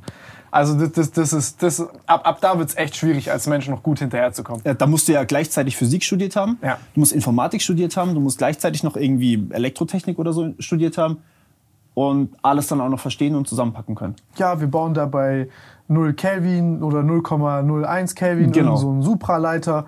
Und dann sind da ganz Da viele raus. Ku- Qubits rau- drauf. Ich habe keine Ahnung, Digga. Ich rede gerade irgendeinen Scheiß. Äh, Das hat sich nicht so falsch angehört. Ja, im Wir können ja mal ChatGPT fragen. Erklären wir Quantenphysik wie einen Fünfjährigen. das, das, ist, das ist echt crazy. Ja, aber mich, das ist halt das Spiele drauf Problem. spielen. Ich weiß nicht, ob es dir für Spiele wirklich was bringt am Ende. Weiß ich auch nicht, keine Ahnung. Also, also, Ich verstehe Computer nicht. also Spiele sind ja eigentlich was Deterministisches. Das heißt, was, äh, was definitiv berechnet werden kann. Ja, aber das ist doch das, ist doch das Schöne an Randomness beispielsweise. Also was, wie, wie geil wäre GTA, wenn NPCs noch mehr random wären. Ja, Oder teilweise. Also du kannst ja sozusagen, verstehst du, was ich meine? Ja, dann das Oder könntest du Chaos oder also, so. Echte Randomness kannst du halt super leicht bauen. Schadensmodelle und Ja. Randomness ist ja auch nice. Das weiß ich nicht, ob das nicht sogar deterministisch wäre. Also wenn du halt alle, ähm, Ja, Ka Chaos kennst? ist ja so eine Sache. ja genau, Chaos. Also genau. ich sag mal, also du, was hast du? Also du hast ja im Endeffekt quasi lineare Dynamik, nicht lineare Dynamik, dann hast du Chaos. So ungefähr mäßig. Und dann diese nichtlinearen Sachen und, und, und Chaos, wo du quasi sagst, Input und Output verhalten sich nicht äh, ersichtlich zueinander, ist ja Chaos. Genau. Du kannst quasi anhand von einem Input-Scale von 1,1 auf 1,2 bei 1,1 kommt bei Chaos 5 raus und bei 1,2 kommt 700 Millionen raus. das wäre eine Hash-Funktion übrigens. Ja? Also man, man weiß nicht, was rauskommt am Ende. So, das ist eigentlich die Definition davon. Ah. Also im Endeffekt eine Hash-Funktion ist, du steckst was rein, es kommt immer dasselbe raus, aber du hast keine Ahnung was. Boah, ich hätte richtig Bock, mich über Chaos zu unterhalten mit so einem Mathematiker oder so. Das ist richtig crazy. Scheinbar ist es ja auch mathematisch nicht möglich, das zu, ähm, also das zu predikten. Äh, ja. Also du kannst, wenn du eine Ausgabe von einer Hash-Funktion hast, kannst du die Eingabe nicht errechnen. Das ist völlig unmöglich. Also zumindest bei allen, die man kennt. Das Einzige, was du tun kannst, ist, du kannst alle möglichen Eingaben probieren und gucken, was am Ende rauskommt. Und wenn halt eines stimmt, dann hast du dein Ding gefunden. Ja, aber weißt du, was das Verrückte ist daran? Das, wird, also das heißt ja im Endeffekt, egal wie sehr wir uns anstrengen, die Welt zu verstehen, es gibt, es wird immer Dinge geben, die chaotische Zusammenhänge haben, die also nicht vorhersagen, also egal wie viel Information du hast, du kannst sie nicht vorhersagen. Das Lustige ist, dass die Hash-Funktionen von Menschen gebaut wurden. Das sind mathematische Berechnungen, die von Menschen gebaut wurden. Und du kannst trotzdem den, die Eingabe nicht predikten, was, was da rauskommt. Das ist krass. Ja, schon. Das ist heftig. Gute Butterfly-Effekt, das ist ja das. Wir, wir waren gerade bei diesem Chaos-Ding. Ja, nee, ich finde das, ich find das, äh, ich find das, ich find das unfassbar spannend. Also einmal diese Implikation, dass du quasi sagen kannst, ey, es gibt Dinge, die wirst du nie vorhersagen können, egal wie viel Informationen du hast. Noch nicht. Also ich meine, es kann ja irgendwann ein System geben, das es dir vorhersagen kann. Also berechnen kannst du sie, du kannst nur die andere Richtung nicht machen. Ja, ich habe mir so ein paar Mathe-Vorlesungen angeguckt, wo der, also wie gesagt, ist jetzt ein Prof und so und das, keine Ahnung, ist auch zwei, drei Jahre her oder so. Da hat der gesagt, also die, die haben, Math, also gerade Mathe, also in der Mathematik und, und, und, und, und in der Theorie ist es so, dass sie kein Framework hätten, was darauf hindeutet, dass das überhaupt möglich ist. Das was möglich ist. Ähm, äh, quasi chaotische Verhältnisse zu predikten. Wow. Okay. Egal, also egal wie viel Information dir zur Verfügung steht, weil quasi, also das Ding ist ja so, ähm, du prediktest jetzt zum Beispiel ähm, Winde oder sowas oder, oder, oder das Wetter. Dann kommst du ja quasi, okay, was ist, der, was ist die größte Gewichtung, was hat den größten Impact drauf? Dann kommst du auf, keine Ahnung, Jetstreams, Atmosphärenkomposition, bla bla. Und dann gehst du quasi immer stückchenweise in, der- in der Sequenz weiter. Ja. Was ist die zweitgrößte Gewichtung die, und so weiter. Und jetzt kommst du sozusagen auf die kleinste Sache. Und jetzt hast du ja super viele Informationen. Jetzt sagen wir wirklich, das ist der, der Flügelschlag von einem Schmetterling. Ja. Und das ist dann zum Beispiel in der Gewichtung 0,0000000000001 Prozent oder so. Ja. Aber der wiederum führt dazu, dass du, ähm, äh, also eben durch diese Grundbeschaffenheit von Chaos, dass ein, ein super kleiner Sprung im Input Ja. wieder ein, einen Sprung im Output erzeugt, den du nicht vorhersagen Ja, kannst. genau. Jetzt kannst du sagen, okay, jetzt wenn ich weiß, wo jeder Schmetterling ist und so, aber das geht ja dann noch mal weiter runter. Wie Genau. Und- schlägt der Schmetterling? Genau. Und das kannst du ja nicht alles messen. Das ist ja viel Und es addiert sich. Mhm.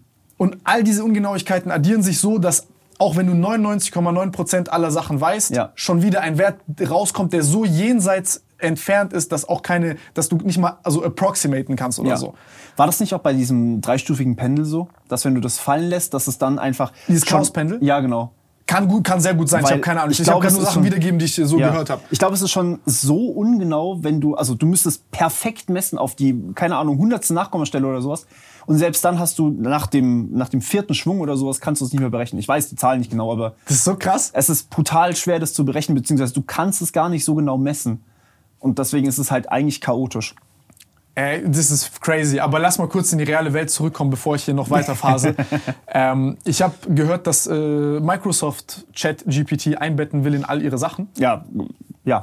Halt super schlau. Bing, Bing, Office, alles. Das ist brutal.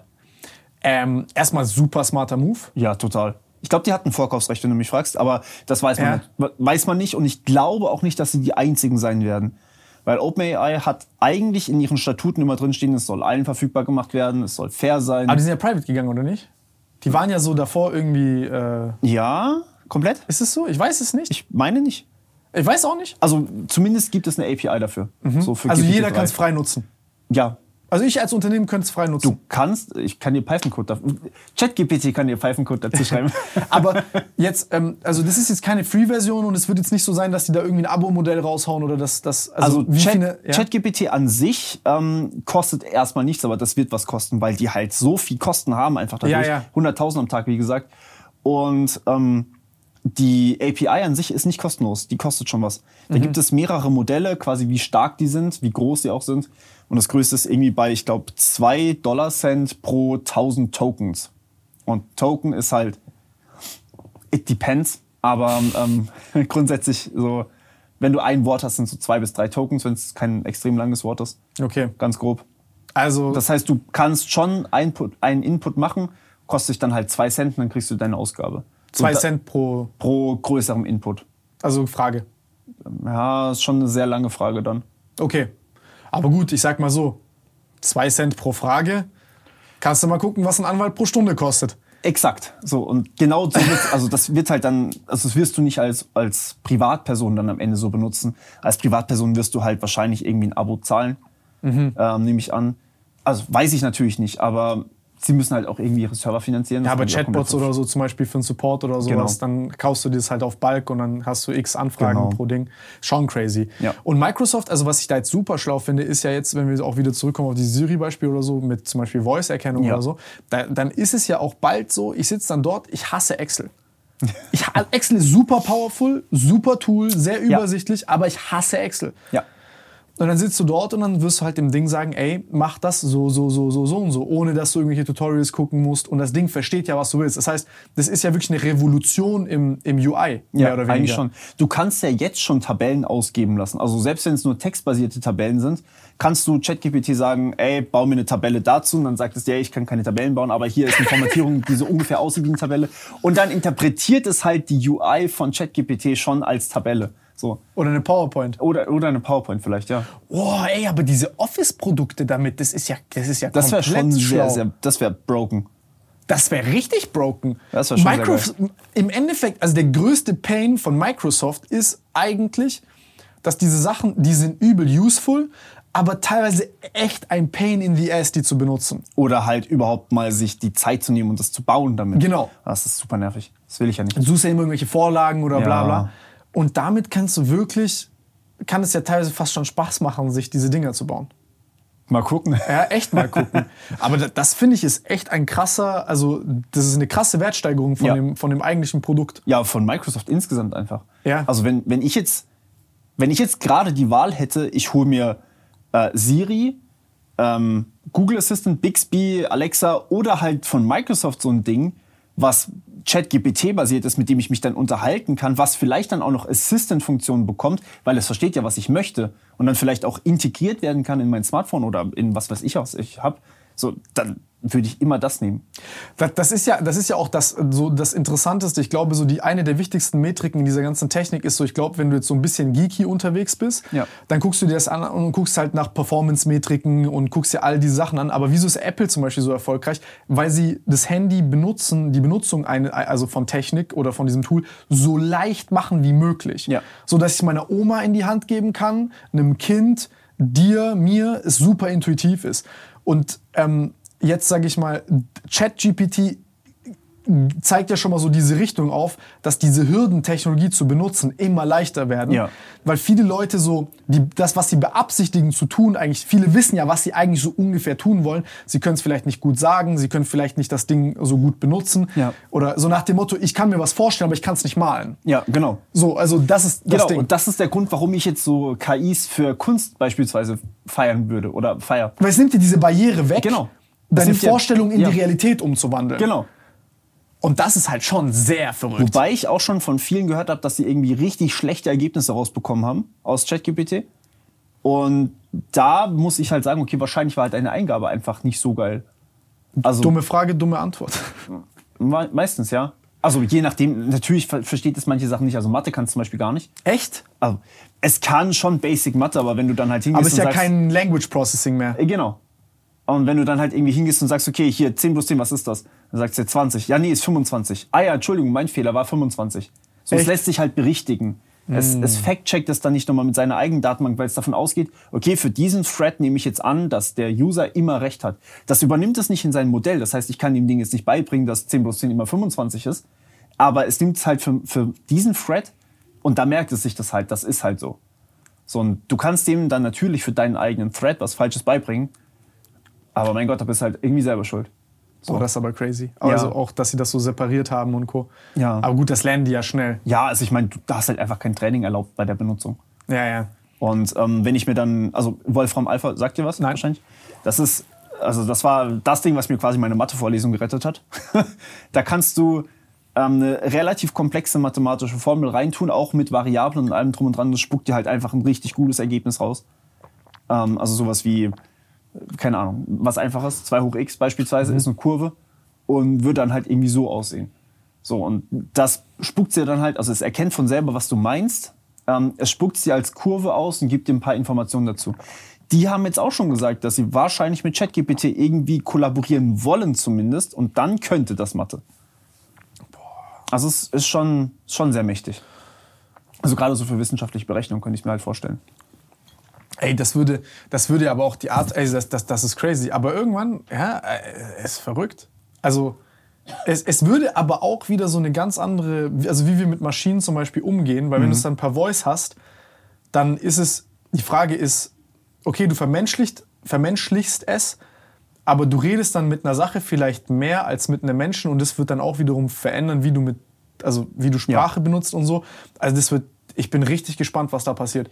Das wird auch äh, insgesamt gesellschaftlich natürlich auch was verändern, wenn du die ganze Zeit deine Sprache anpasst, damit diese KI dich besser versteht. Genau, weil wenn du acht Stunden am Tag zum Ja. Beispiel mit einer KI dich Wenn das dein unterhältst, digitaler Assistent ist quasi die ganze Zeit und dich bei der Arbeit unterstützt, privat unterstützt. Ich rede jetzt mit einem Google Assistant, würde ich auch anders reden als mit dir. Logischerweise. So. verrückt. Ja. Ähm, bei, wie, wie siehst du das bei Google und Apple? Ich kann mir nicht vorstellen, dass die daheim sind Mhm. und jetzt, ja, oh, ChatGPT, also Google-Killer, der, der Chef von Google hat ja scheinbar irgendwie Alarmstufe Rot da auch ausgerufen und so. Ist das ein Scam? Sind die nicht so weit? Ist das ein bisschen so, wir sind jetzt David, weil die sind eh eine Riesen-Company und sagen Ja. sich, oh, wir können jetzt locker was noch krasseres rausbringen, ohne dass, weil die Nachfrage ist jetzt da. Ja. Und wir sind nicht der böse, überwachende Konzern, der jetzt AI bringt, die die Menschen Mhm. zerstört oder keine Ahnung, was da. Ja, Google hat natürlich immer so ein bisschen das Problem, sie müssen das behalten, was sie schon haben. Und dürfen sich jetzt nicht so einen riesen Fehltritt erlauben. Also wenn sie jetzt irgendwie sagen würden, ey, der Assistant ist auf einmal weg, scorn, wir haben jetzt hier einen, einen Chat-GPT-Assistant, ähm, bitte benutzt doch den. So, dann würden halt viele sagen, nein. ähm, Während OpenAI hat halt einfach ihr Language-Modell und baut da halt im Endeffekt haufenweise Die Tools sind drauf. unabhängig. Also das Genau. ist so ein bisschen wie jetzt, keine Ahnung, äh, wie kann ich mir das vorstellen, so Pfadabhängigkeiten, die beispielsweise, keine Ahnung, die Deutsche Bahn wird jetzt keine Hyperloops bauen. Genau. Und Google ist in so einer Bredouille, meinst du, dass die halt so viele Pfadabhängigkeiten haben, dass die jetzt nicht, also dass, dass das jetzt ähm, so, so zu so einem Handelshemmnis und zu so einer Paralyse führen Ja, könnte? also Google ist auf jeden Fall dran, was zu bauen. Also ich meine, die haben ja eigentlich, die haben ja eigentlich das bislang stärkste Modell vor GPT-3 irgendwie gehabt schon. Ähm, die haben das Ganze überhaupt erst angestoßen mit DeepMind, das dann irgendwie angefangen hat, Bilder neu zu interpretieren. Ähm, dann, also das war im Endeffekt schon eigentlich, soweit ich weiß, einer der ersten Schritte überhaupt. Die haben das Framework, TensorFlow, ist im Endeffekt eins von zwei großen Frameworks, mit denen man überhaupt KI schreibt. Ähm, Du hast TensorFlow und du hast PyTorch. Mehr gibt's eigentlich nicht mehr wirklich. Also so, klar gibt's noch andere, aber das sind so die mei- beiden meistbenutzten. Und ähm, das eine ist von Facebook, PyTorch, das andere ist von Google, TensorFlow. Ähm, das heißt, die sind auf jeden Fall schon dabei. Die haben mit, ähm, mit zig Spielen, ich glaube Go, Al- Al- AlphaGo war auch von Google. Ähm, und die hatten dann auch vor kurzem erst eine riesige Schlagzeile, als ein Entwickler bei Google gemeint hat, ey, unsere KI hat plötzlich eine, Stimmt. hat ein Bewusstsein entwickelt. Hier Lambda hieß die KI. Und da hat eben einer der Engineers hat behauptet, die ist jetzt definitiv bewusst. Die ist aber nur intern. Ja, ja, die ist bislang nur intern. Also du kannst die Chats, wo der Engineer halt gemeint hat, das Ding hat Bewusstsein, die kannst du lesen, aber du kannst sie halt nicht benutzen.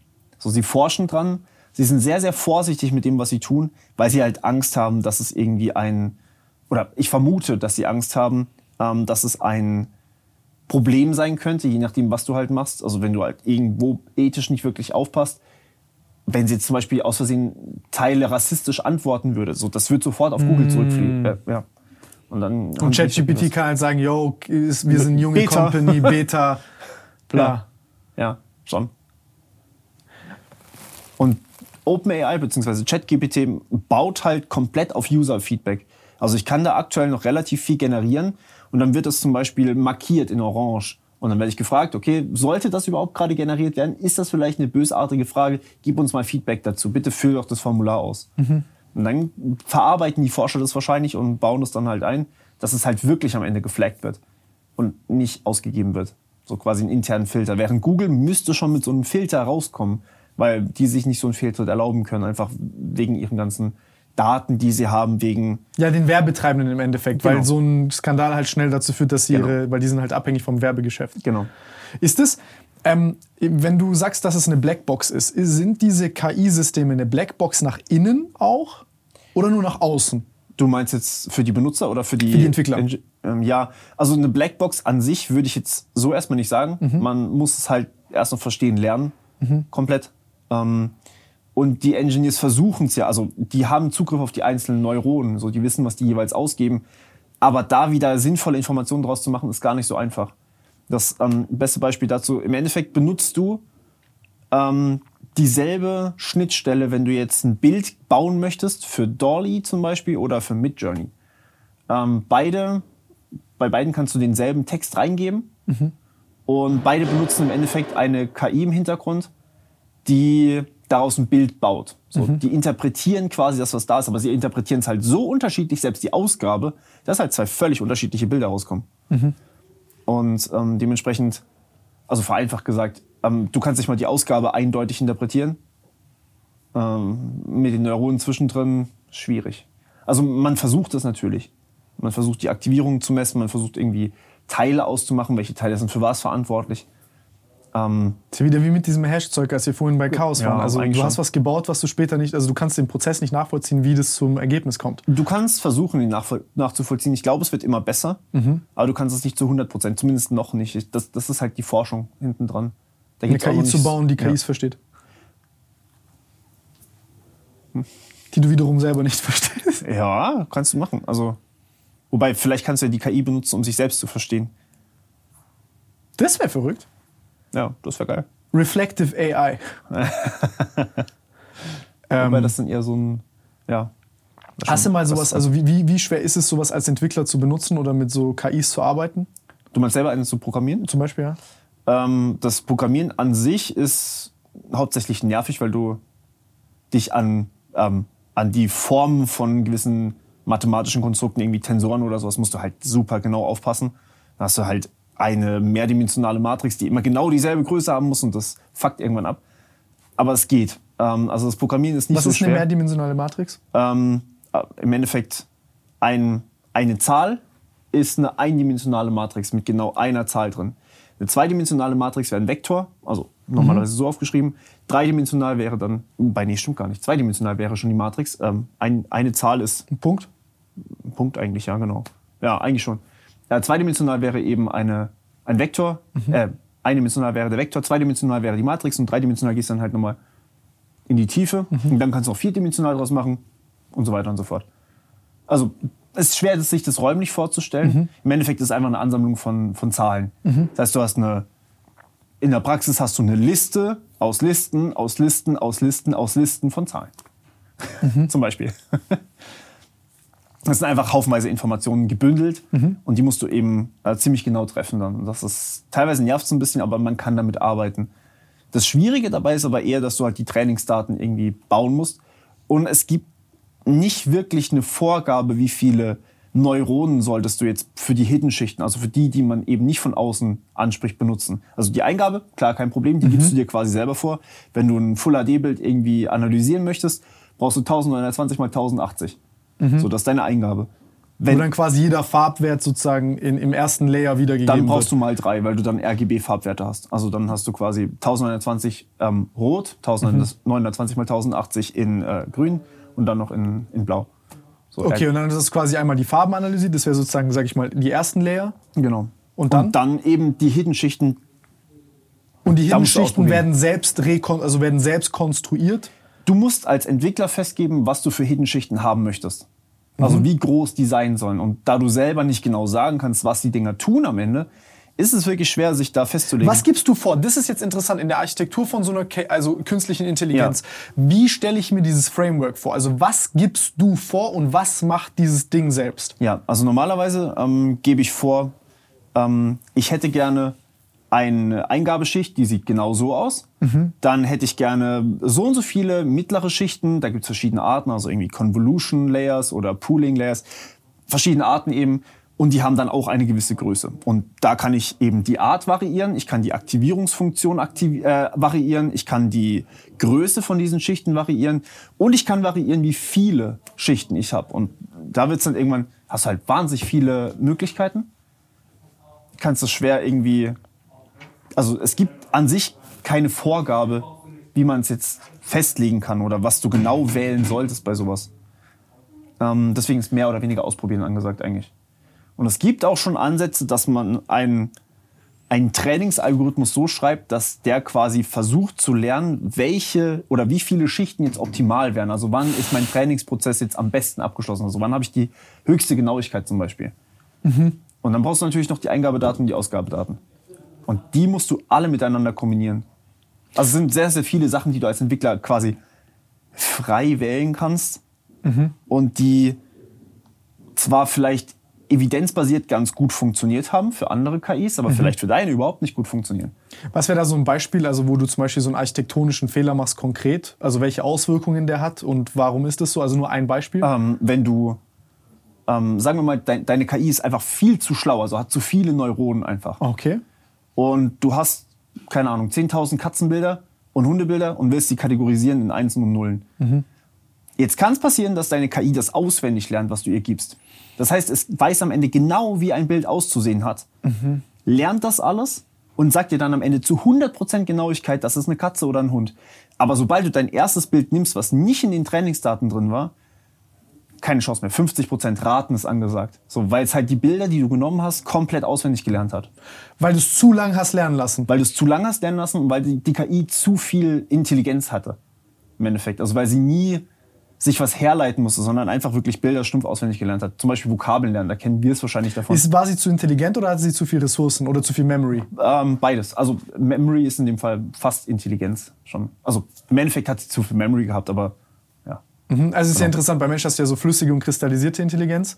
Kristallisiert ist so Bildung, also wirklich deine Memory, die du so hast. Gut, das und, war, war einfach da, ja. Und flüssig ist sozusagen ähm, neues Problem. Du hast keine Ja. Ahnung, was es ist, was die Lösung ist und du weißt nichts und jetzt Genau. musst du einen Lösungsweg erarbeiten. Genau, und dieses Flüssige hast du dann gar nicht mehr, wenn es alles auswendig gelernt hat.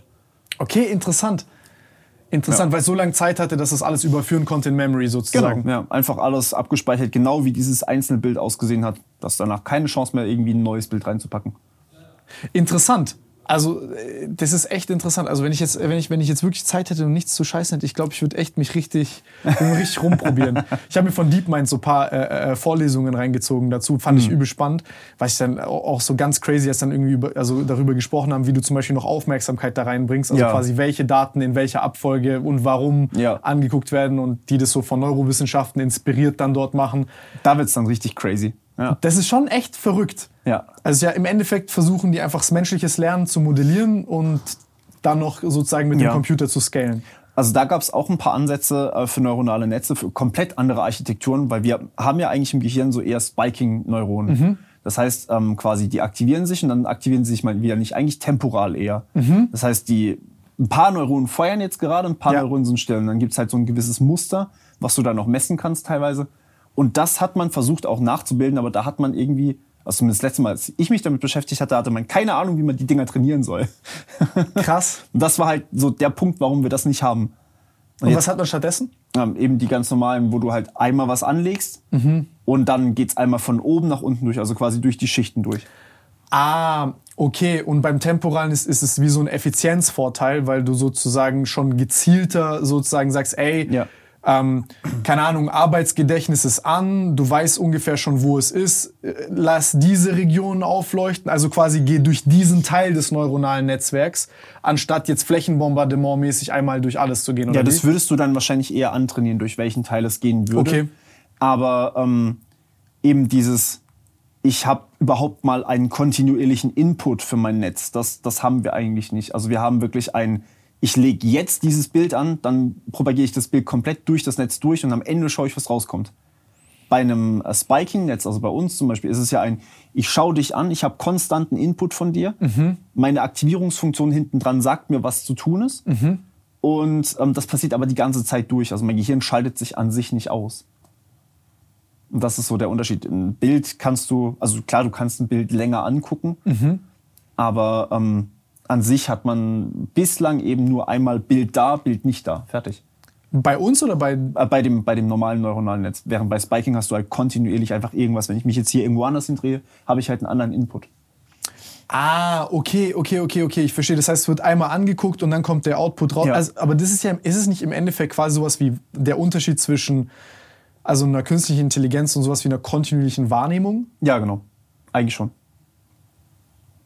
Ey, das ist. Aber äh, wobei man künstliche Intelligenz auch so bauen könnte, dass sie halt kontinuierlich Sachen wahrnehmen kann. Das wird halt dann nur noch. Genau, also man kann auch Videos analysieren, indem du, indem du halt einfach ein Bild nimmst mhm. und ähm, das dann durchlaufen lässt. Und dann nimmst du das nächste Bild, lässt das durchlaufen. Dann gibt es auch äh, Ansätze an der Architektur, die sich quasi aus den vorigen Zuständen Sachen merken. Die Dinge heißen LSTMs, furchtbar kompliziert, die Mathematik hinten dran. Ähm, die speichern sich immer quasi aus dem vorigen Run was zwischen und das wird dann für den nächsten Run mitbenutzen. Wie viel für den nächsten Run? Also wie Run so ein Arbeitsgedächtnis. Wird, ja, genau. Ja? Eigentlich schon. Und das, wie viel, das wird trainiert. Also ob du jetzt halt 5% mitnimmst oder halt 100% mitnimmst. Und vor allem was? Genau. Was von welchem Neuron? Also du hast ja dann auch wieder mehrere Millionen Neuronen. Boah, das ist ja auch im Endeffekt quasi, trainierst du sozusagen optimale Aufmerksamkeit für einen gewissen Task. Ja. Ey, das ist schon hochkomplex. Also ja, das ist krass komplex. Und das ist halt auch der Grund, warum es mehr oder weniger so ein bisschen Blackbox ist.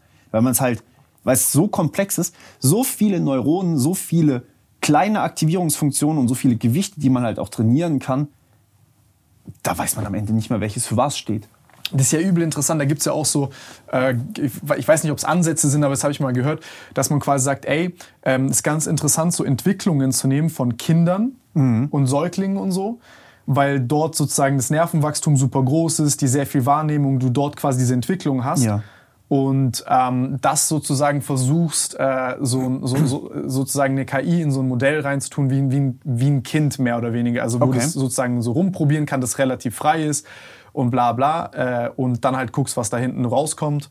Und äh, wo habe ich es gesehen? Habe ich bei Joe Rogan gesehen. Hat, hat, hat äh, Biologe, glaube ich, hat darüber geredet. Mhm. Und dann gesagt, bevor du jetzt, äh, dass du das wie in so einen Metamorphosen-State quasi packst, dass ab, ab dem Zeitpunkt, wo es sozusagen so intelligent ist wie wir im Schnitt, dass du es dann abkapselst. Aber das ist, glaube ich, alles ein bisschen Wunschdenken. Zumindest noch wahrscheinlich. Also was, ja. was irgendwie in fünf Jahren ist, das kann dir jetzt gerade, glaube ich, niemand sagen. Ist, ist ChatGPT schlauer, als wir denken? Äh, äh, äh, äh, dümmer, als wir denken? Also überschätzen wir das, weil, weil, weil, weil es ein Sprachmodell ist? Ich und glaube, wir über- und unterschätzen es gleichzeitig. Aha. Weil ähm, viele sagen irgendwie, ja, das wird uns alle arbeitslos machen. Ich habe so viele Artikel gelesen, die in diese Richtung gegangen sind. Es wird uns alle arbeitslos machen. Wir werden alle verdummen, weil wir nicht mehr selber denken müssen. So schlau ist das Ding nicht. So, es ist halt, äh, im Endeffekt ist KI nichts weiter als glorifizierte Statistik, wenn man möchte. Mhm. Aber auf der anderen Seite hat es trotzdem so viel Macht, weil einfach so viel Information in diesem Modell gespeichert ist, dass es halt jeden Bereich zumindest irgendwie verändern kann. Mhm. So, es kann einen riesen Benefit geben, wenn du ein Fundament, äh, fundamentales Wissen über, oder eigentlich ein richtig gutes Wissen sogar über alle Programmiersprachen hast oder alle Frameworks, dann hilft dir das beim Programmieren komplett.